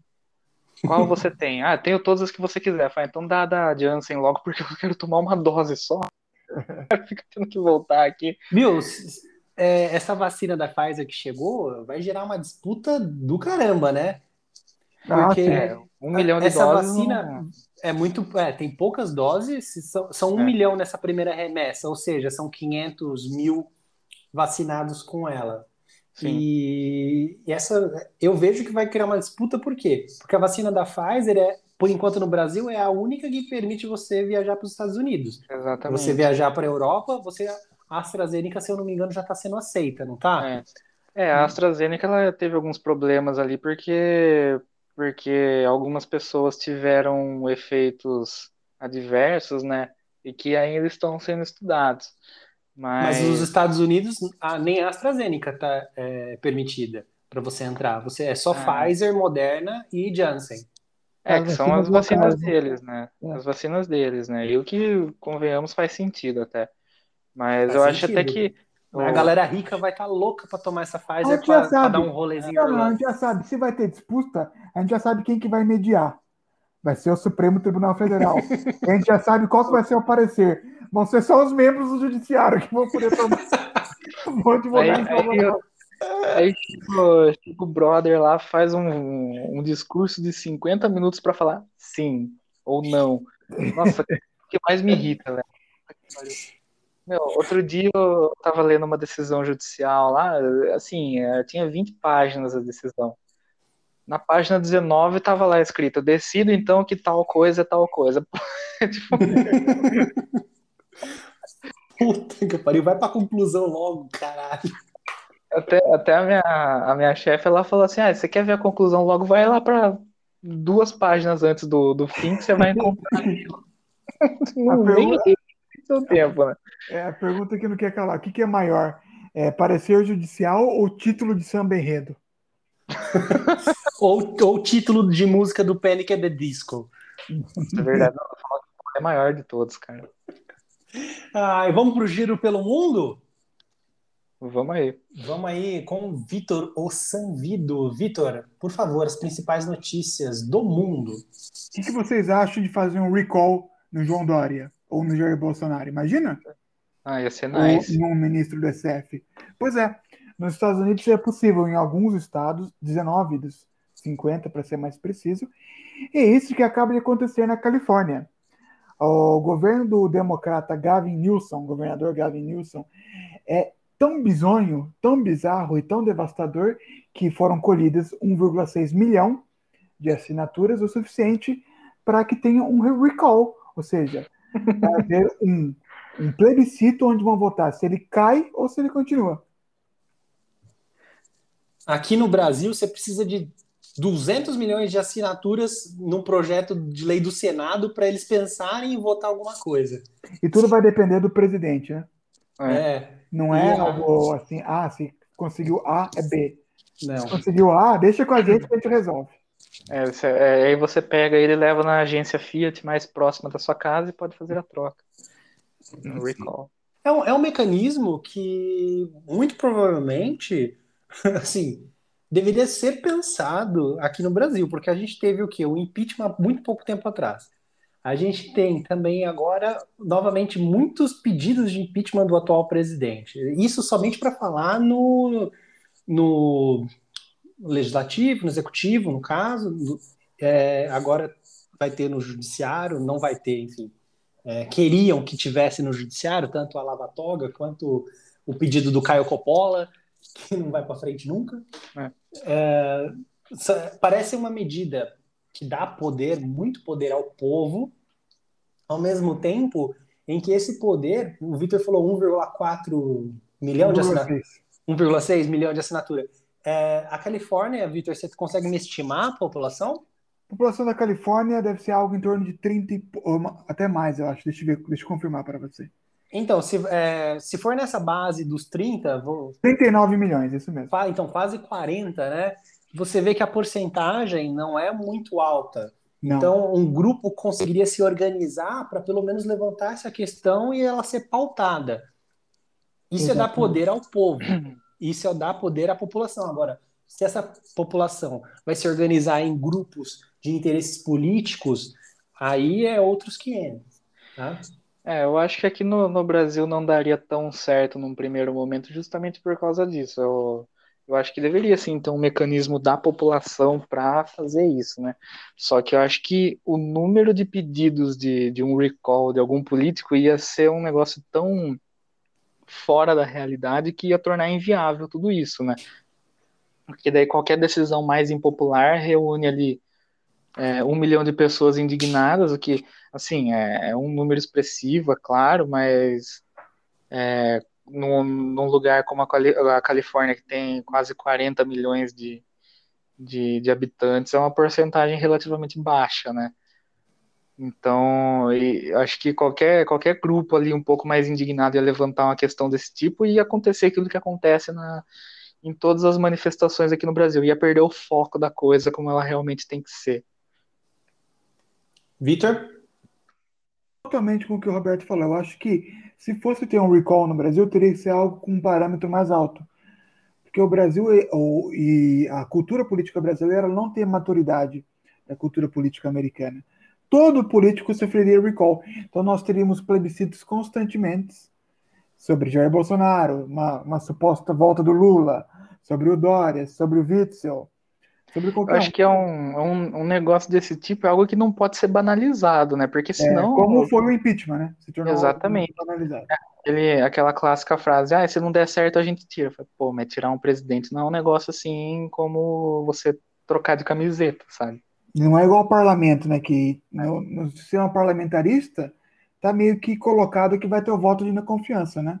É. Agora, o impeachment no sistema presidencialista é uma coisa abnormal. É uma ruptura do, é uma do ruptura sistema. né? total. Então, não é, não é para ser tratado dessa forma, mas é, né? No Brasil Exato. virou virou, barganha política. piada, virou barganha que política. Todos os presidentes depois do Collor sofreram pelo menos um pedido de impeachment. É por isso que eu, que eu acho assim, é, vou deixar minha, minha contribuição à polêmica do- dos impeachments, dos pedidos de impeachment do Bolsonaro, eu acho até que assim, é, por mais que eu discorde em 99,9% das coisas que ele faz, eu tenho inúmeras críticas, eu acho que ele não deve sair justamente por causa disso, porque além de ser um baque muito grande para o país, tanto com relações exteriores, tanto com, é, com a questão do povo que, que fica inflamado e tudo mais, é um negócio que põe em xeque a, a nossa queridíssima democracia, né? Exatamente. E acaba tirando, tirando o valor do voto. É aquela coisa, ah, mas o que, que adianta eu colocar, eu escolher uma pessoa, ela ser eleita, sendo que daqui dois, três anos vão tirar ela de lá. Né? É um negócio que enfraquece o país, meu. E, e meu, se, depois, da, depois do impeachment da Dilma, é algo que se tornou, vamos combinar, se tornou banal a galera pedir para tirar um presidente, né? Cara, nesse país virou tudo tão banal que hoje quem governa é o judiciário. O judiciário o, hoje o, controla os três poderes. Controla os três poderes. É impressionante. O judiciário manda o, o legislativo e o executivo fazer censo. É, Eu sou a favor seria, do isso, censo. Isso seria uma coisa do executivo, né? O executivo que teria que. É, mandar o, é o único é? poder que tem prerrogativa, teoricamente, para mandar a execução não de censo é o executivo. Aí você vê o judiciário é. mandando. É, é, Para mim, é algo que, que levanta uma bandeira vermelha aí, ó. Cuidado. Exatamente. É, é, é eu vou dar um, um, exemplo local aqui também. Quando, quando foi. Acho que, acho que foi em agosto de 2020 que Limeira chegou a 100% das UTIs pela primeira vez. Então o prefeito decidiu fazer um lockdown. No dia seguinte veio um, um, é, um juiz, procurador, não lembro qual era a, graduação dele, mas ele chegou com, com, com uma ordem ali de que não era para acontecer o lockdown. Ah. O jurídico, o jurídico da prefeitura conseguiu derrubar essa ordem, daqui a pouco esse mesmo juiz, assim, as regras seriam que nem os supermercados, o lockdown realmente do jeito que é para ser, nem mercado ia funcionar, só ia funcionar por delivery e tudo mais, aquela coisa que, enfim. O, o esse, esse procurador aí, é, esse, é, digamos assim, magistrado, né, ele chegou e falou, tá, beleza, você quer fazer lockdown, só que o mercado vai abrir. Pô, mas não vai abrir mercado para não ter aglomeração. Não, mas as pessoas precisam comprar, mas tem o delivery. Não, mas a pessoa tem direito de ir até ali.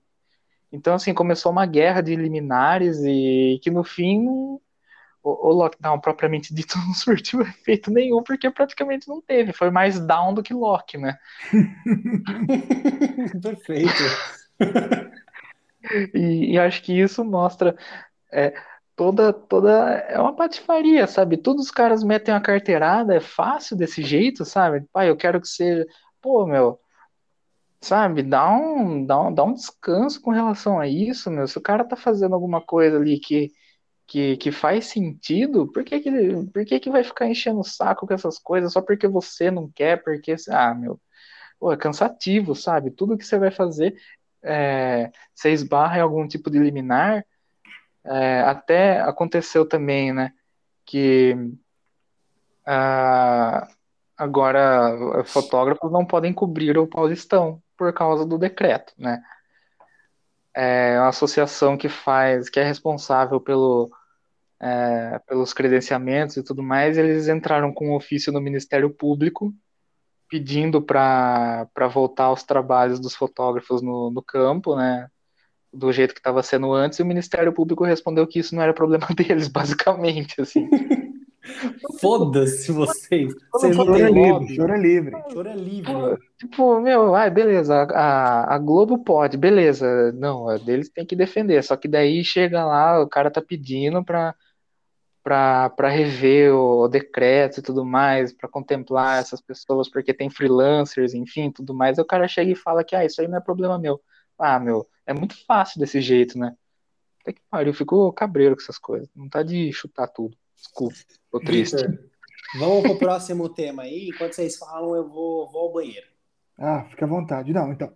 O horror do coronavírus na Índia, né?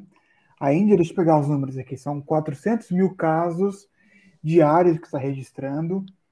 Ontem chegou a registrar mais de 400 mil, na verdade, pela primeira vez.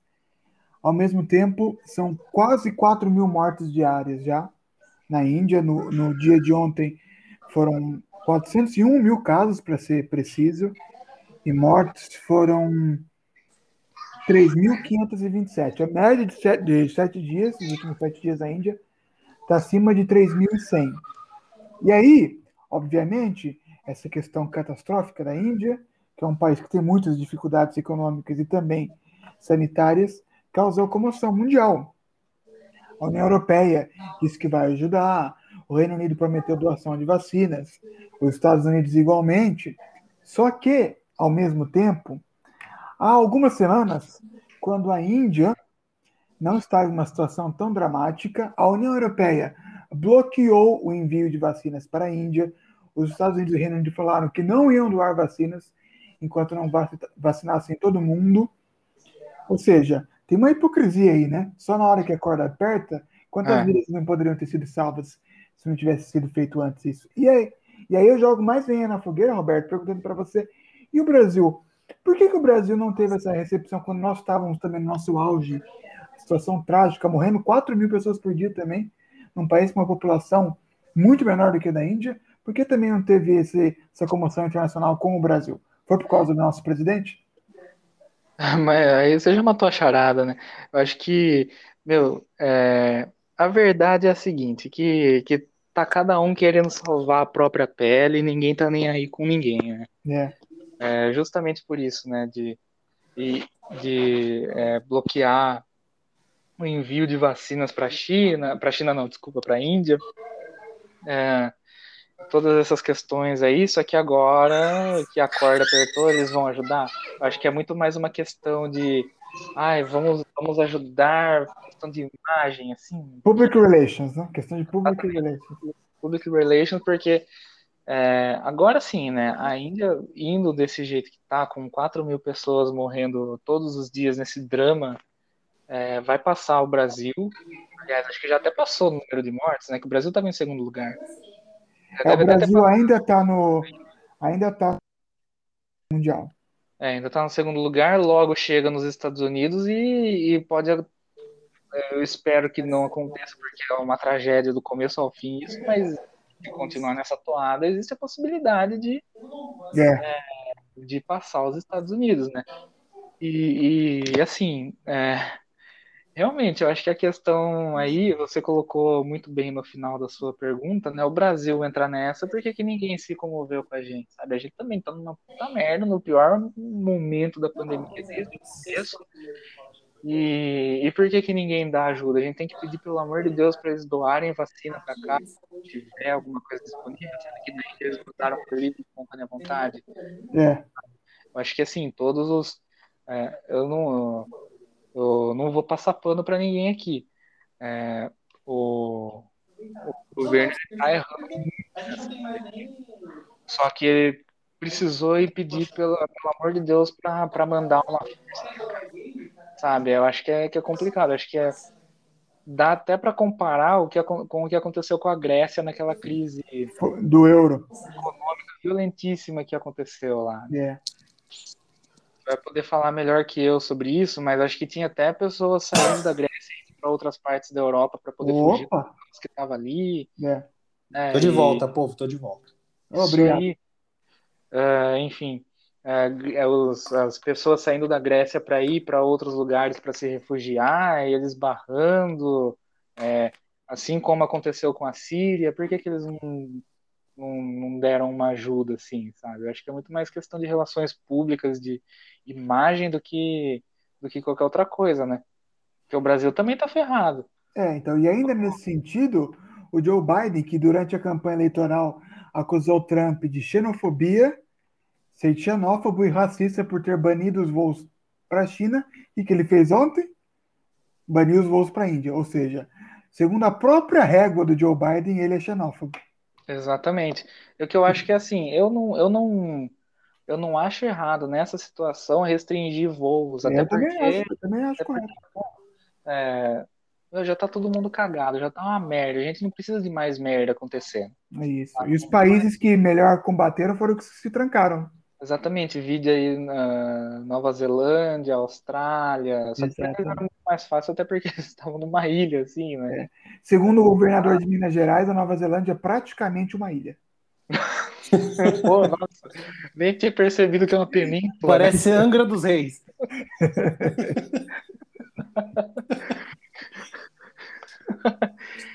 é ali, Fernando de Noronha é quase o mesmo tamanho. Né?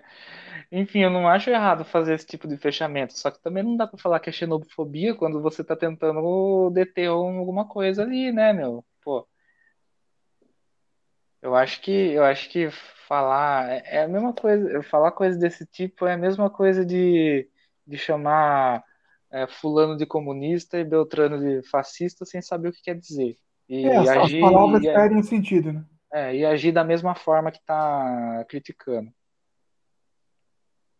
Mas alguém aí? Eu não sei nem qual parte. A gente está na, na- falando da Índia, Índia. Ah, vocês falando não de- entraram ainda em, em Estados Unidos. Não, ainda É, a tá gente numa- deu uma, deu uma sobrevoada. Ah, quanto a isso, se vocês me puderem, é, eu acho que é um tema bastante interessante a gente falar disso, porque é, é muito fácil e essa retórica que partes políticas adoram adotar para atacar seus adversários.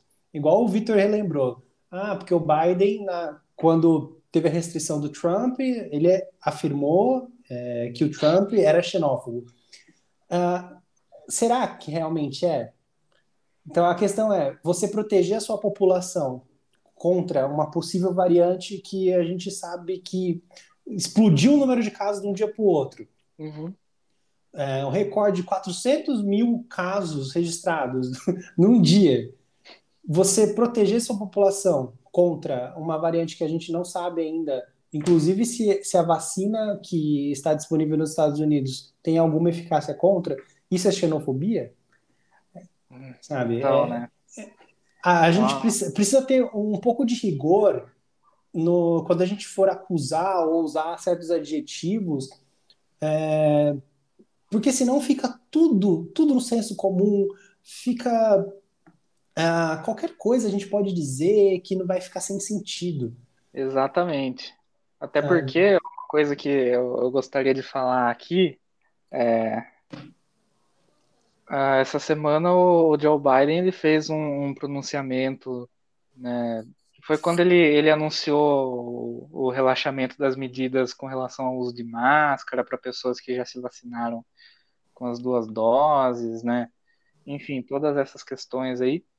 E a Associated Press fez um fez um, um- uma checagem de fatos ali na, nas falas dele e eles pegaram várias contradições, né? Então, assim, é aquela vida máxima, né? Você não pode é, reclamar que uma pessoa está agindo de uma maneira quando você age dessa mesma maneira. E por mais que eu acredite assim que o, que o Joe Biden ele seja um, uma pessoa melhor que o Donald Trump, principalmente pela noção de, de realidade que ele tem, porque o Trump não tinha nenhuma, né? É, às vezes ele usa das mesmas armas do Trump e ele vai acabar se ferrando desse jeito, né? É verdade. Ô, Vitor, essa não é a retórica muito usada no meio político? É, acuse-os do que você é. É, não só essa retórica ela é muito utilizada, como nós estamos vendo exatamente a mesma retórica que foi utilizada no Brasil, sendo utilizada agora na Índia, que eles estão nesse momento emergencial.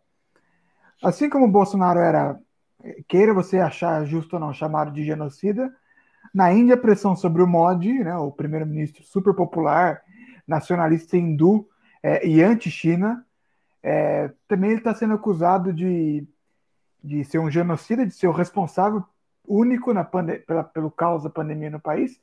E os governos locais dos departamentos indianos já estão falando que se não chegarem oxigênio e vacina nas próximas 48 horas, eles vão parar de financiar o governo federal, que vai ser um caos total político. A gente tem que ver até quando os políticos podem ficar fazendo esses joguinhos em detrimento da população, né?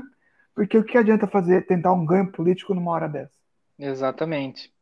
É, é justamente isso, né? No momento que a gente precisa, vai, pô, clichêzão total, é no momento que a gente precisa se unir para sair dessa logo, os caras não estão nem aí, velho. E cada um garantindo o seu ali e os outros que se danem. Aliás, essa é a natureza egoísta do ser humano, né?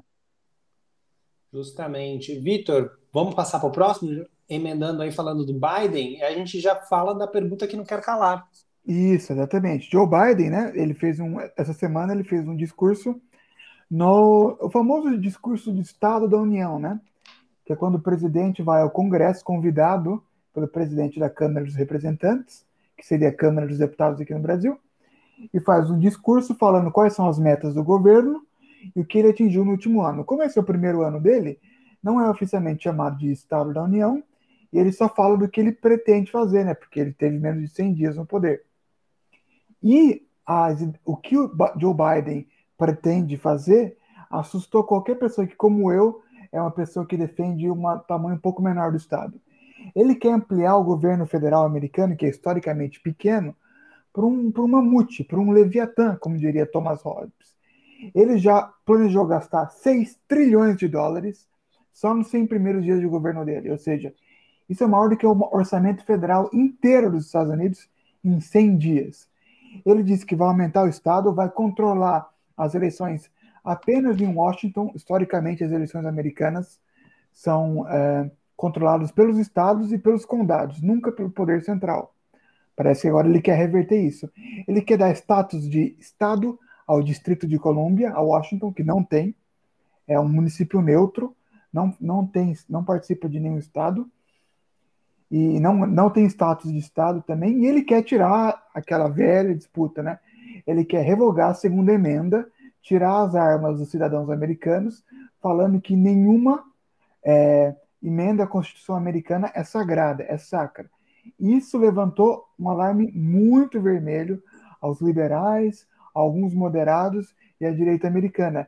E aproximou Joe Biden, segundo alguns analistas, a Dilma Rousseff, que também queria aumentar o Estado de, de forma enorme, é, dando pedaladas fiscais para isso, né? Biden não falou em pedalada fiscal, ou nem sei como seria traduzido em inglês.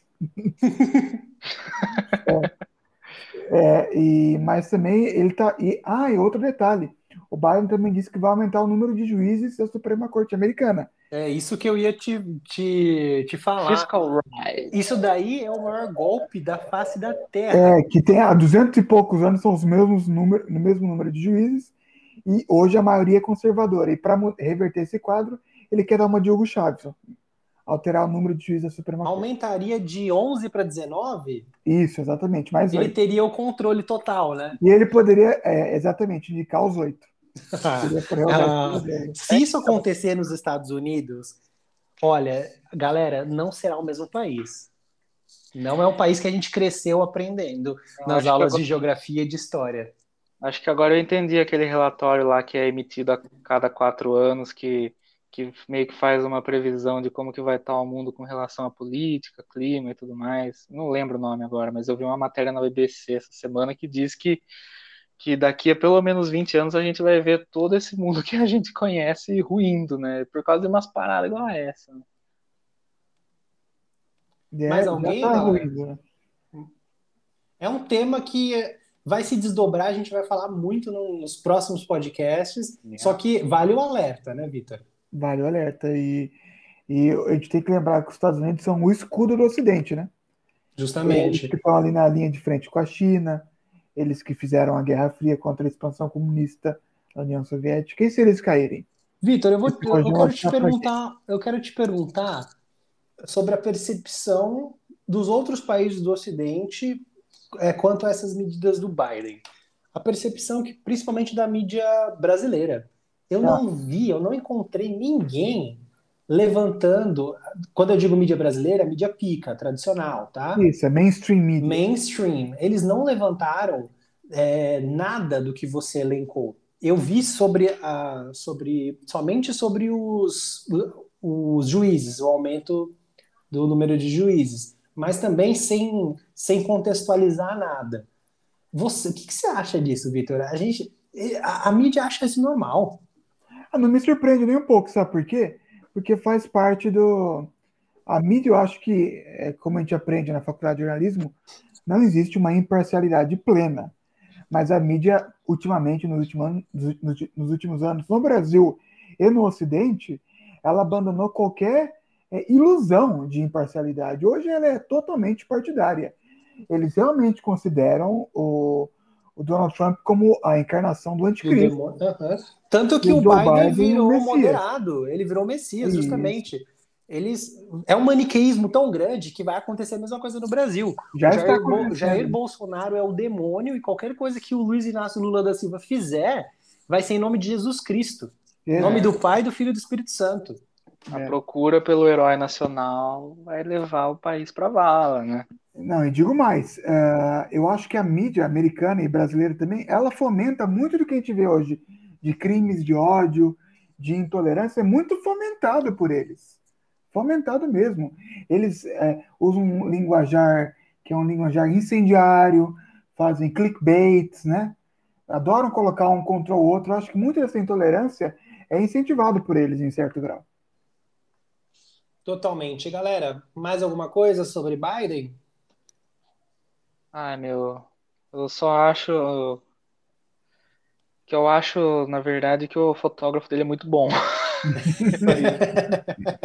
Inclusive, eu recomendo, ele se chama Adam Shoes. Boa, É, boa mas- dica, boa dica. Eu gosto de acompanhar esses caras aí, até porque é uma outra. Tem nada a ver, mas é, é legal pegar esses caras poderosos aí no momento de momento de intimidade deles, né? E esses caras que estão sempre juntos aí, né? Tem um clássico exemplo que era o do Obama, que ele lançou um livro do tempo em que ele foi o fotógrafo da Casa Branca, acho que recomendo também. Pena que não Tinha. tinha fotógrafos assim, né, na época do Clinton, né, para mostrar a intimidade. É, é então, acho que se tinha, fazer o que. Tava, estaria no X vídeos até hoje.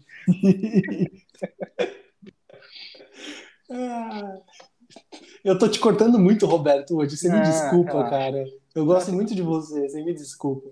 Não, tá tranquilo, cara. Mantém Vamos a pro- fluência do, do debate. Vamos para o que fim levou hoje, super nostálgico, né? Alguém acordou nostálgico hoje. Quem que foi? Foi o Vitor? Eu acordei nostal... eu acordo nostálgico desde a Copa do Mundo de 2006. Nossa Eu, Senhora. eu- eu iria mais longe, desde 98, com aquela música clássica, que eu não sei o nome lá, Get No Doubt lá. Puta Ah, do Blur, né? Não, acho que não, não é. do Blur é Não, Sangue não é. Blur é Sangue que também é relacionado ao futebol, né? É, cara, fantástico. Pra mim, aquela é a trilha sonora de futebol, fora o Skank lá, o Bola na área, não, atora pra cá. Fora o Oasis, não, desculpa, Skank. Morning Glory. A gente vai chegar no Oasis daqui a pouco. Mas no que fim levou de hoje, a gente tem as lan houses, locadoras e lojas de discos. Ah, a gente nunca mais vai ter o entretenimento em forma física. Eu, eu gostaria de acrescentar, inclusive, ah, os jogos físicos, que tá, para mim, eu fazia coleção de jogos. Eu, eu tinha mais de. Eu tinha quase 40 jogos físicos no PlayStation 4. Eu me desfiz de todos. Hum. E agora eu tô somente em jogo digital com Xbox. É algo que eu não sinto mais falta, apesar de eu gostar de pegar o jogo físico, de ter a capinha e tudo mais. Só que, sei lá, eu não sou tão saudo- saudosista ao ponto. Eu tinha minha coleção de discos do discos não, CDs, né, do Linkin Park, também que eu me desfiz. Eu tinha também da Fresno, já era, nunca mais. Eu tô com, tô com Você é um três minimalista. aqui já. Eu tô ficando minimalista. Piano e o Infinito. Só que nada supera a ida à Lan House. Nada supera um, um- Como que era? Corujão, né? Vocês faziam corujão? Cara, não. Não acredito! Eu fiz uma ou duas vezes. Putz, era muito divertido. Jogando Infelizmente eu não tive essa. Meus O que, que pais você jogava, Vitor? Counter-Strike. Counter-Strike. 1.6. 1.6, ou melhor. É, Robertinho, não acredito. Não acredito. Nunca fez? cara, meu- meus pais eles não eram muito, muito chegados a lan house, essas coisas, né? É, normalmente eu jogava videogame com com meu primo, né? Que eu ia pra casa dele todo todo fim de semana, a gente jogava um Play 2 ali e, e boa. Mas, ah, infelizmente eu não tive essa, essa oportunidade. Pra não falar que eu nunca joguei nada em Lan House, a primeira vez que eu joguei em GTA San Andreas no PC foi numa Lan House em Santos. Nossa, olha. Nossa, é aleatório total esse rolê. E as locadoras? Vocês também ficavam horas para escolher o filme? Meu Deus, que saudade. Toda sexta-feira, velho. Toda sexta-feira. Inclusive, tem uma história engraçada, né? Que é, Eu tinha um DVD do Blink 182, minha banda favorita de todos os tempos. Where are you? Que, que eu não sei como, mas tinha esse, esse DVD na, na 100% vídeo aqui em Limeira, né? 100% vídeo. E, nossa, quando eu descobri aquilo lá, eu com 10 anos, eu alugava toda semana. Era sempre um, algum filme qualquer e esse DVD. E daí, de repente, eu não sei que implementaram lá, acho que era para para pessoa que talvez já tenha já tinha assistido algum filme e não, não se lembrava, né? É, ela assim que passava o código de barras, ela acusava para a pessoa, tipo, ah, você já alugou esse filme aqui. Aí chegou a moça lá, ela passou o código de barras desse DVD. Ela falou, ah, você já alugou esse filme? Ela deu uma, uma regalada no olho assim e falou, "É, acho que várias vezes você já alugou esse 35 vezes. Aí acontece, é tipo isso, é toda semana. Daí aconteceu que quando, quando o 100% vídeo foi fechar, eles estavam fazendo a queima de estoque lá, né? Vendendo filmes a por 5 reais. Filmes e jogos a 5 reais. E, e um amigo meu, ele mora perto de onde era 100% vídeo, e eu falei pra ele, falei, pô, cara, só se atravessar a rua você compra o que você quiser. Ele falou, pô, demorou.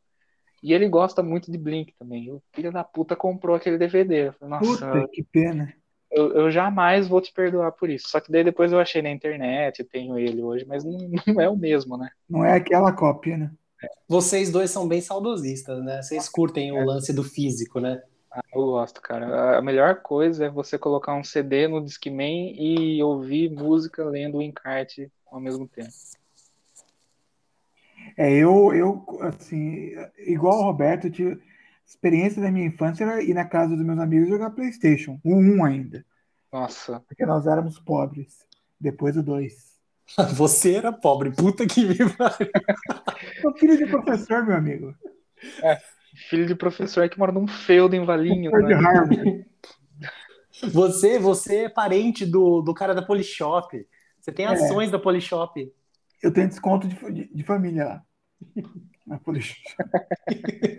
Não, mas eu tenho saudade, eu tenho muito. Nossa, eu tenho muitas saudades. Eu tenho saudades de quando criança ainda tinha uma vitrola aqui em casa.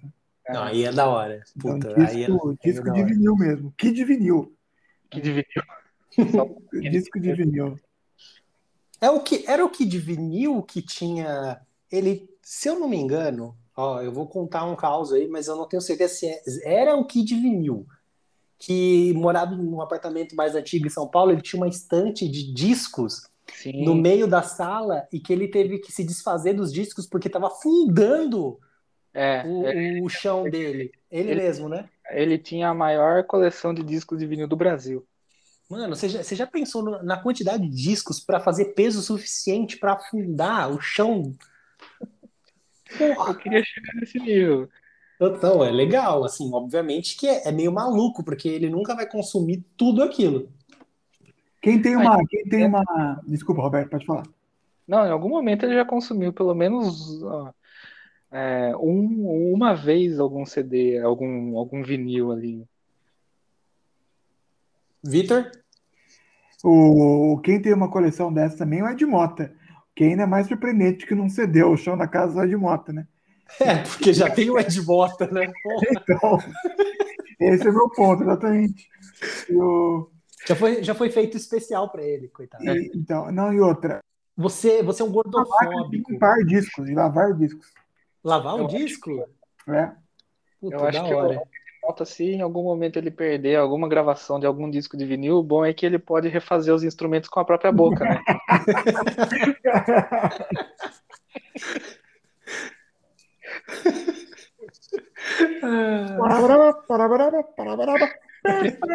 Principalmente se for o baixo, né? Puta, sumiu o baixo dessa música aqui, ele começa a fazer um pam, pam, pam, e acabou. Eu nunca esqueço aquela história que o Roberto contou pra mim de um cara que trabalhava no estúdio uma vez e os caras fizeram um puta solo da hora lá e saíram pra beber e o cara, sem querer, apagou o solo. Tentou, Roberto contar falando essa história, é incrível. Eu não, eu não lembro, era um, era um produtor famoso aí. Ele. Não, não era, era um, era um produtor bom. Eu não lembro que. O Miranda. Nossa, o Miranda era sensacional, cara. Ele era pica, hein? O Miranda era pica. né? Se alguém falar mal do Miranda pra mim, Papai eu Noel. meto um tapa. Ele já, ele já trabalhou como crítico de filme pornô. Essa é boa.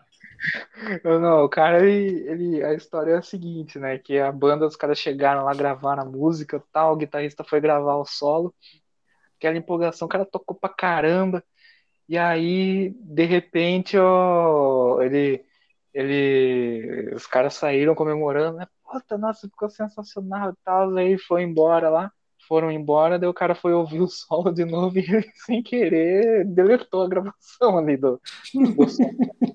E aí, pela lembrança dele, ele foi tocando o solo tudo de novo, só que ficou uma merda, né? No dia seguinte, a banda chegou, os caras puta, vamos ouvir esse solo de novo, vamos ouvir, vamos ouvir. A hora que tocou o solo, tava uma merda, né? Aí o guitarrista virou assim, é, acho que eu tava muito louco a hora que a gente ouviu o solo, acho que não ficou tão bom assim, não, vou ter que refazer. Puta, que sorte que ele deu, hein? Puta vida. Continuando no tema musical e abrindo o nosso Omeleft, as principais novidades da cultura pop no Brasil e no mundo, a gente tem que falar do nosso queridíssimo Liam Gallagher. Os irmãos Gallagher, eles são fanáticos no Manchester City, É, que, que muito provavelmente vai chegar na final da Champions League, tem chance de ser campeão.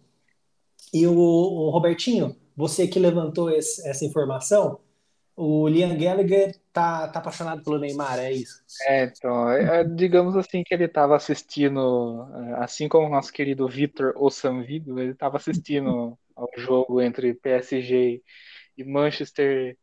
City, Manchester City, e ele, Sim, é, ele, ele demonstrou seu amor ao menino Ney com, com algumas frases aqui, inclusive ele colocou uma foto dele beijando o escudo da, da do, do Manchester City aqui. E ele, Não, ele fez Por uma favor, refira-se ao time como Manchester City. Manchester- ah, desculpa. Ele fez, ele fez os seguintes comentários em, em sequência aqui. Abre aspas. Has Neymar been snorting cat he's taking the piss? Logo em seguida ele comentou Get Sergio and stop fucking about. Aí provavelmente o, o- o Manchester City marcou algum gol e ele comentou Best goal ever. Em seguida, ele comentou: Send that dirty diving cunt off Neymar em caixa alta. Seguindo com a sequência de ofensas, ele comentou: Justice dirty cunt. E por fim, Neymar is an embarrassing little cunt. E aí, alguns minutos depois, ele comentou: I said baby.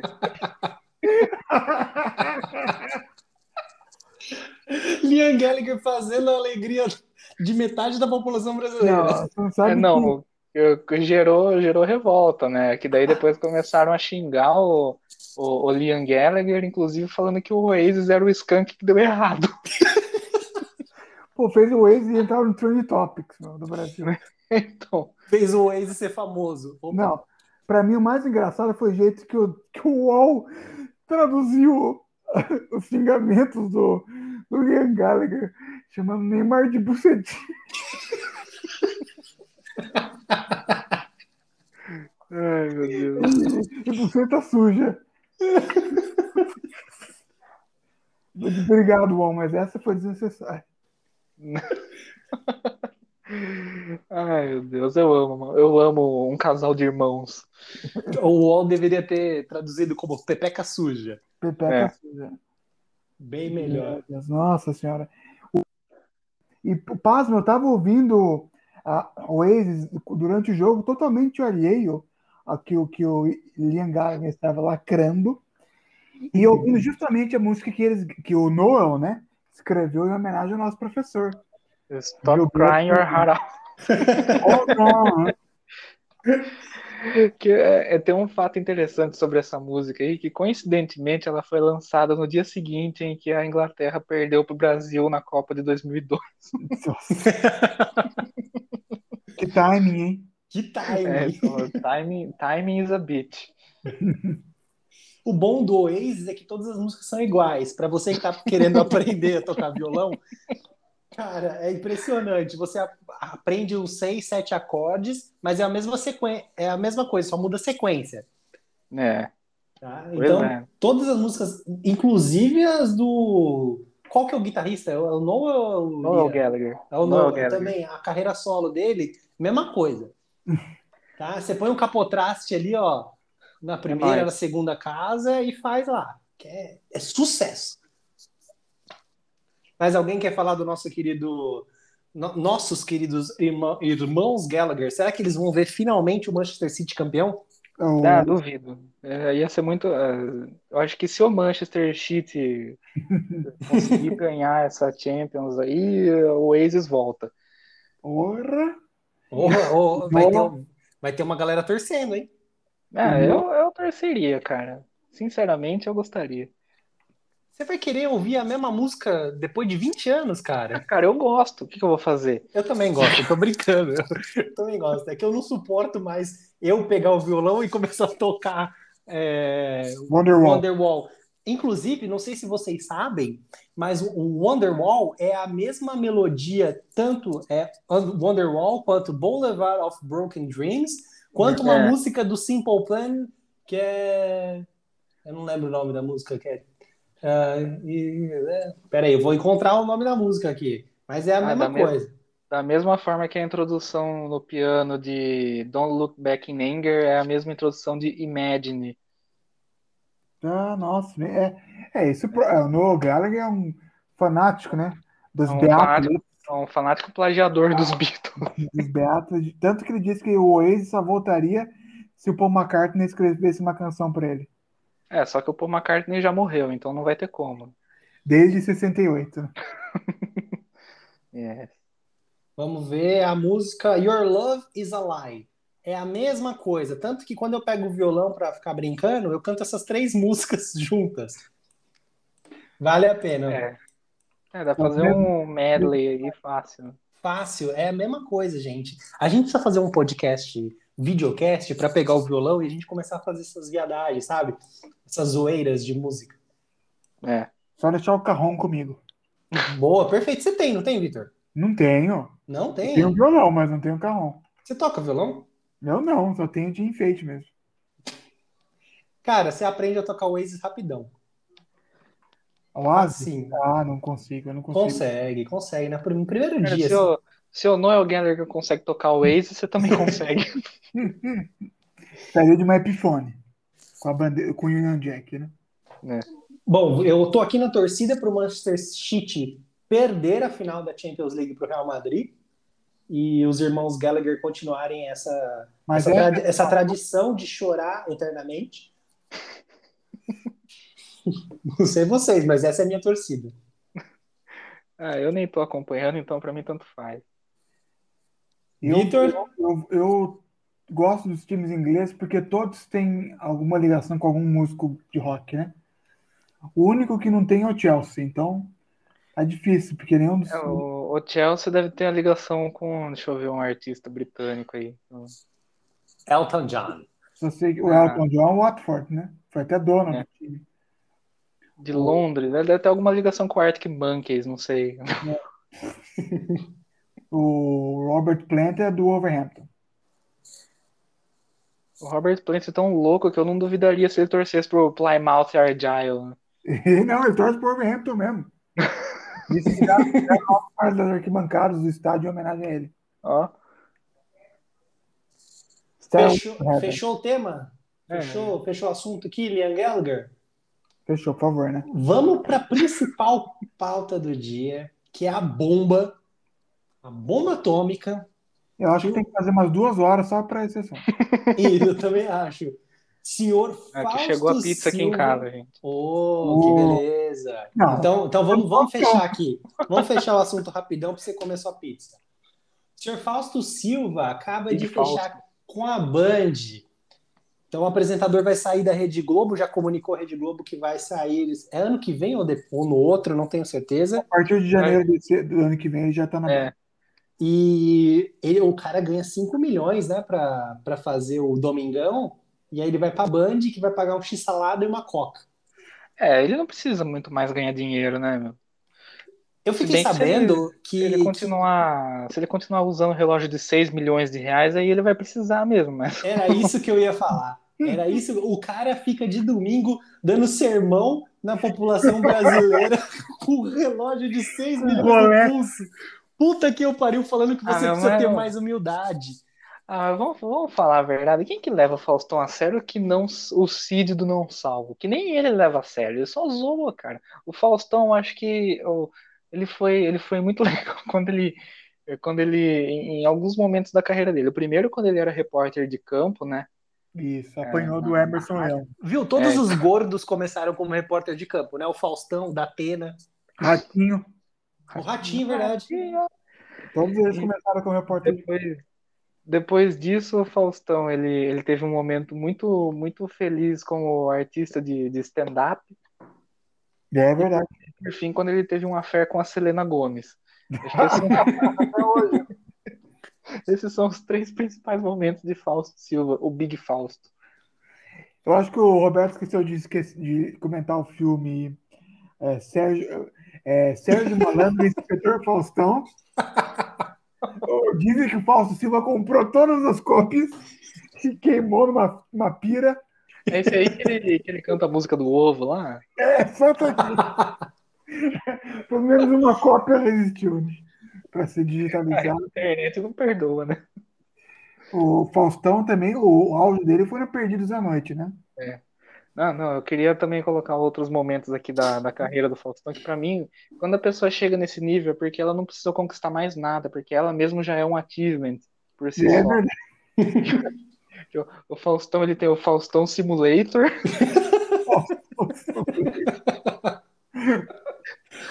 e ele também tem o Faustão Dating Simulator, que é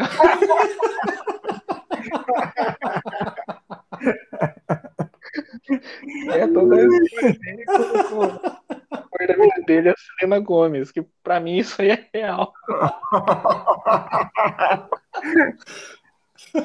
Ai, puta que pariu. Caçadores, vocês querem comentar mais alguma coisa? Não, eu só queria dizer que o áudio do Faustão é o- quando ele vira para uma pessoa, né? Durante o programa, o entrevistado, e fala: Você está no arquivo confidencial. E aí foca, a pessoa fica puta geralmente, porque ela não quer. Aí chega a E tem uma- ex-mulher do cara pra quem ele tá devendo 5 anos de pensão. Não, exatamente. E tem uma história do Marcinho Eiras, Nossa, Marcinho, eles é maravilhoso. Marcinho Eiras. que o Marcinho Eiras era o guitarrista da banda do Faustão. Era. Não, essa banda super aleatória. Já passou o Marcinho Eiras, já passou o. o, como que é? O Maestro. Como que é Maestro o nome dele? Na caixa. Não, teve o.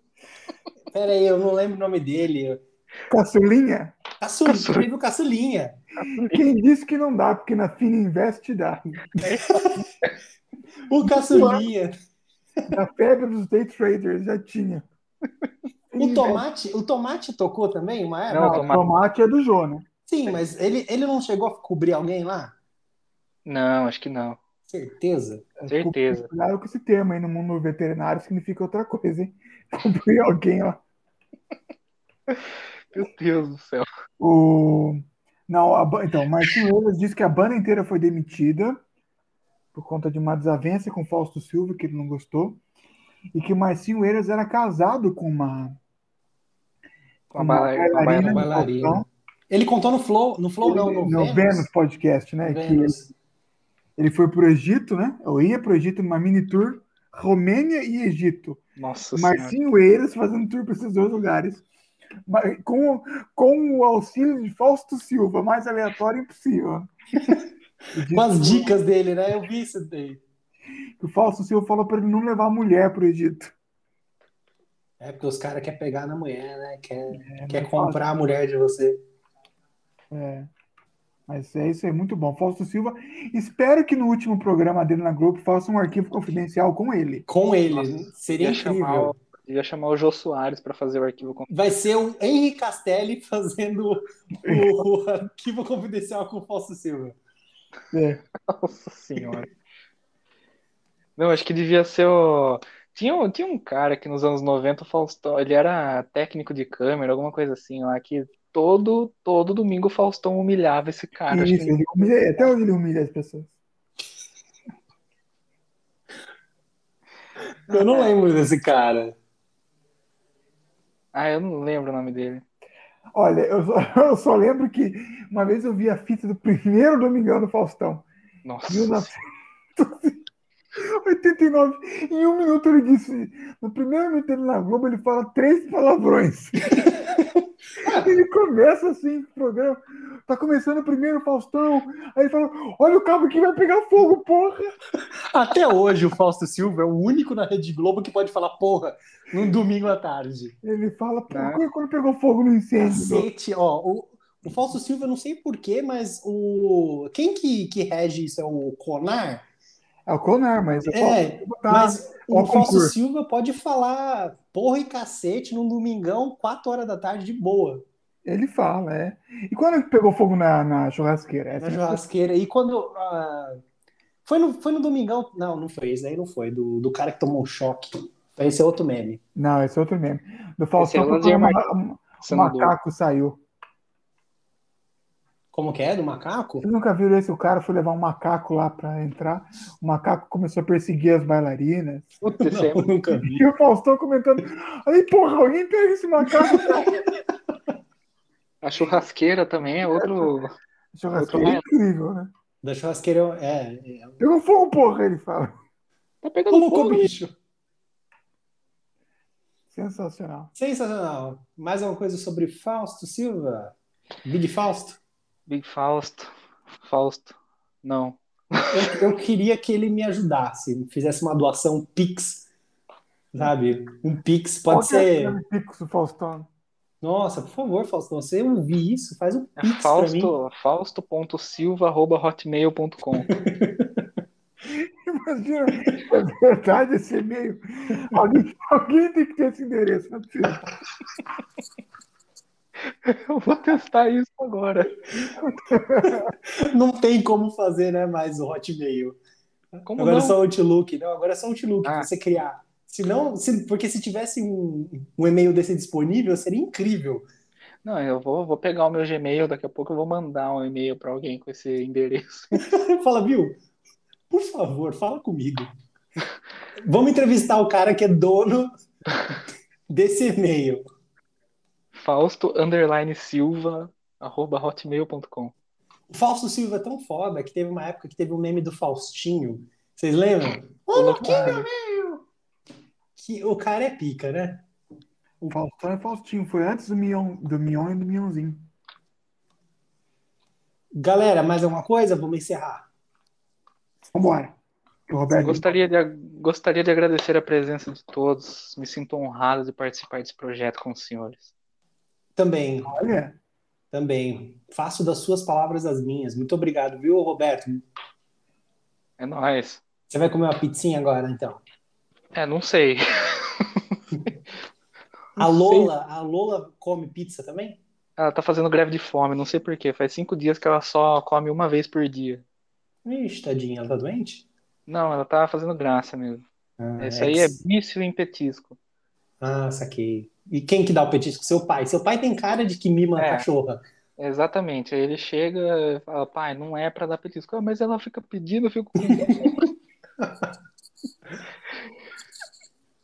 Vitor, obrigado, hein? olha, diferentemente de você, do Roberto, eu não me sinto no mesmo nível de vocês, então peço desculpa. Então vou fazer igual o Maynard. Vai tomar no meio do seu cu. É isso aí, rapaziada. Ah, galera, brigadão. Para você que escutou o nosso podcast até agora, não esquece de seguir a gente nas redes sociais, porque isso ajuda, tá, galera? A gente é pobre, a gente quer que esse projeto renda frutos financeiros, tá? A gente quer ganhar um din-din. Então, arroba Caçadores de Alienígenas do Alasca. Se você quiser fazer um Pix no próximo programa, cada um aqui vai dar a chave Pix. Se você quiser fazer um pix no próximo programa, é só mandar pro e-mail fausto underline silva arroba outlook. Fala que escutou no Caçadores de Alienígenas do Alasca. E você vai ganhar 10% de desconto numa pizza. Valeu, galera. Eu sou o Vitor. Muito obrigado. É, é isso. Adiós. Tchau, tchau. Até a próxima.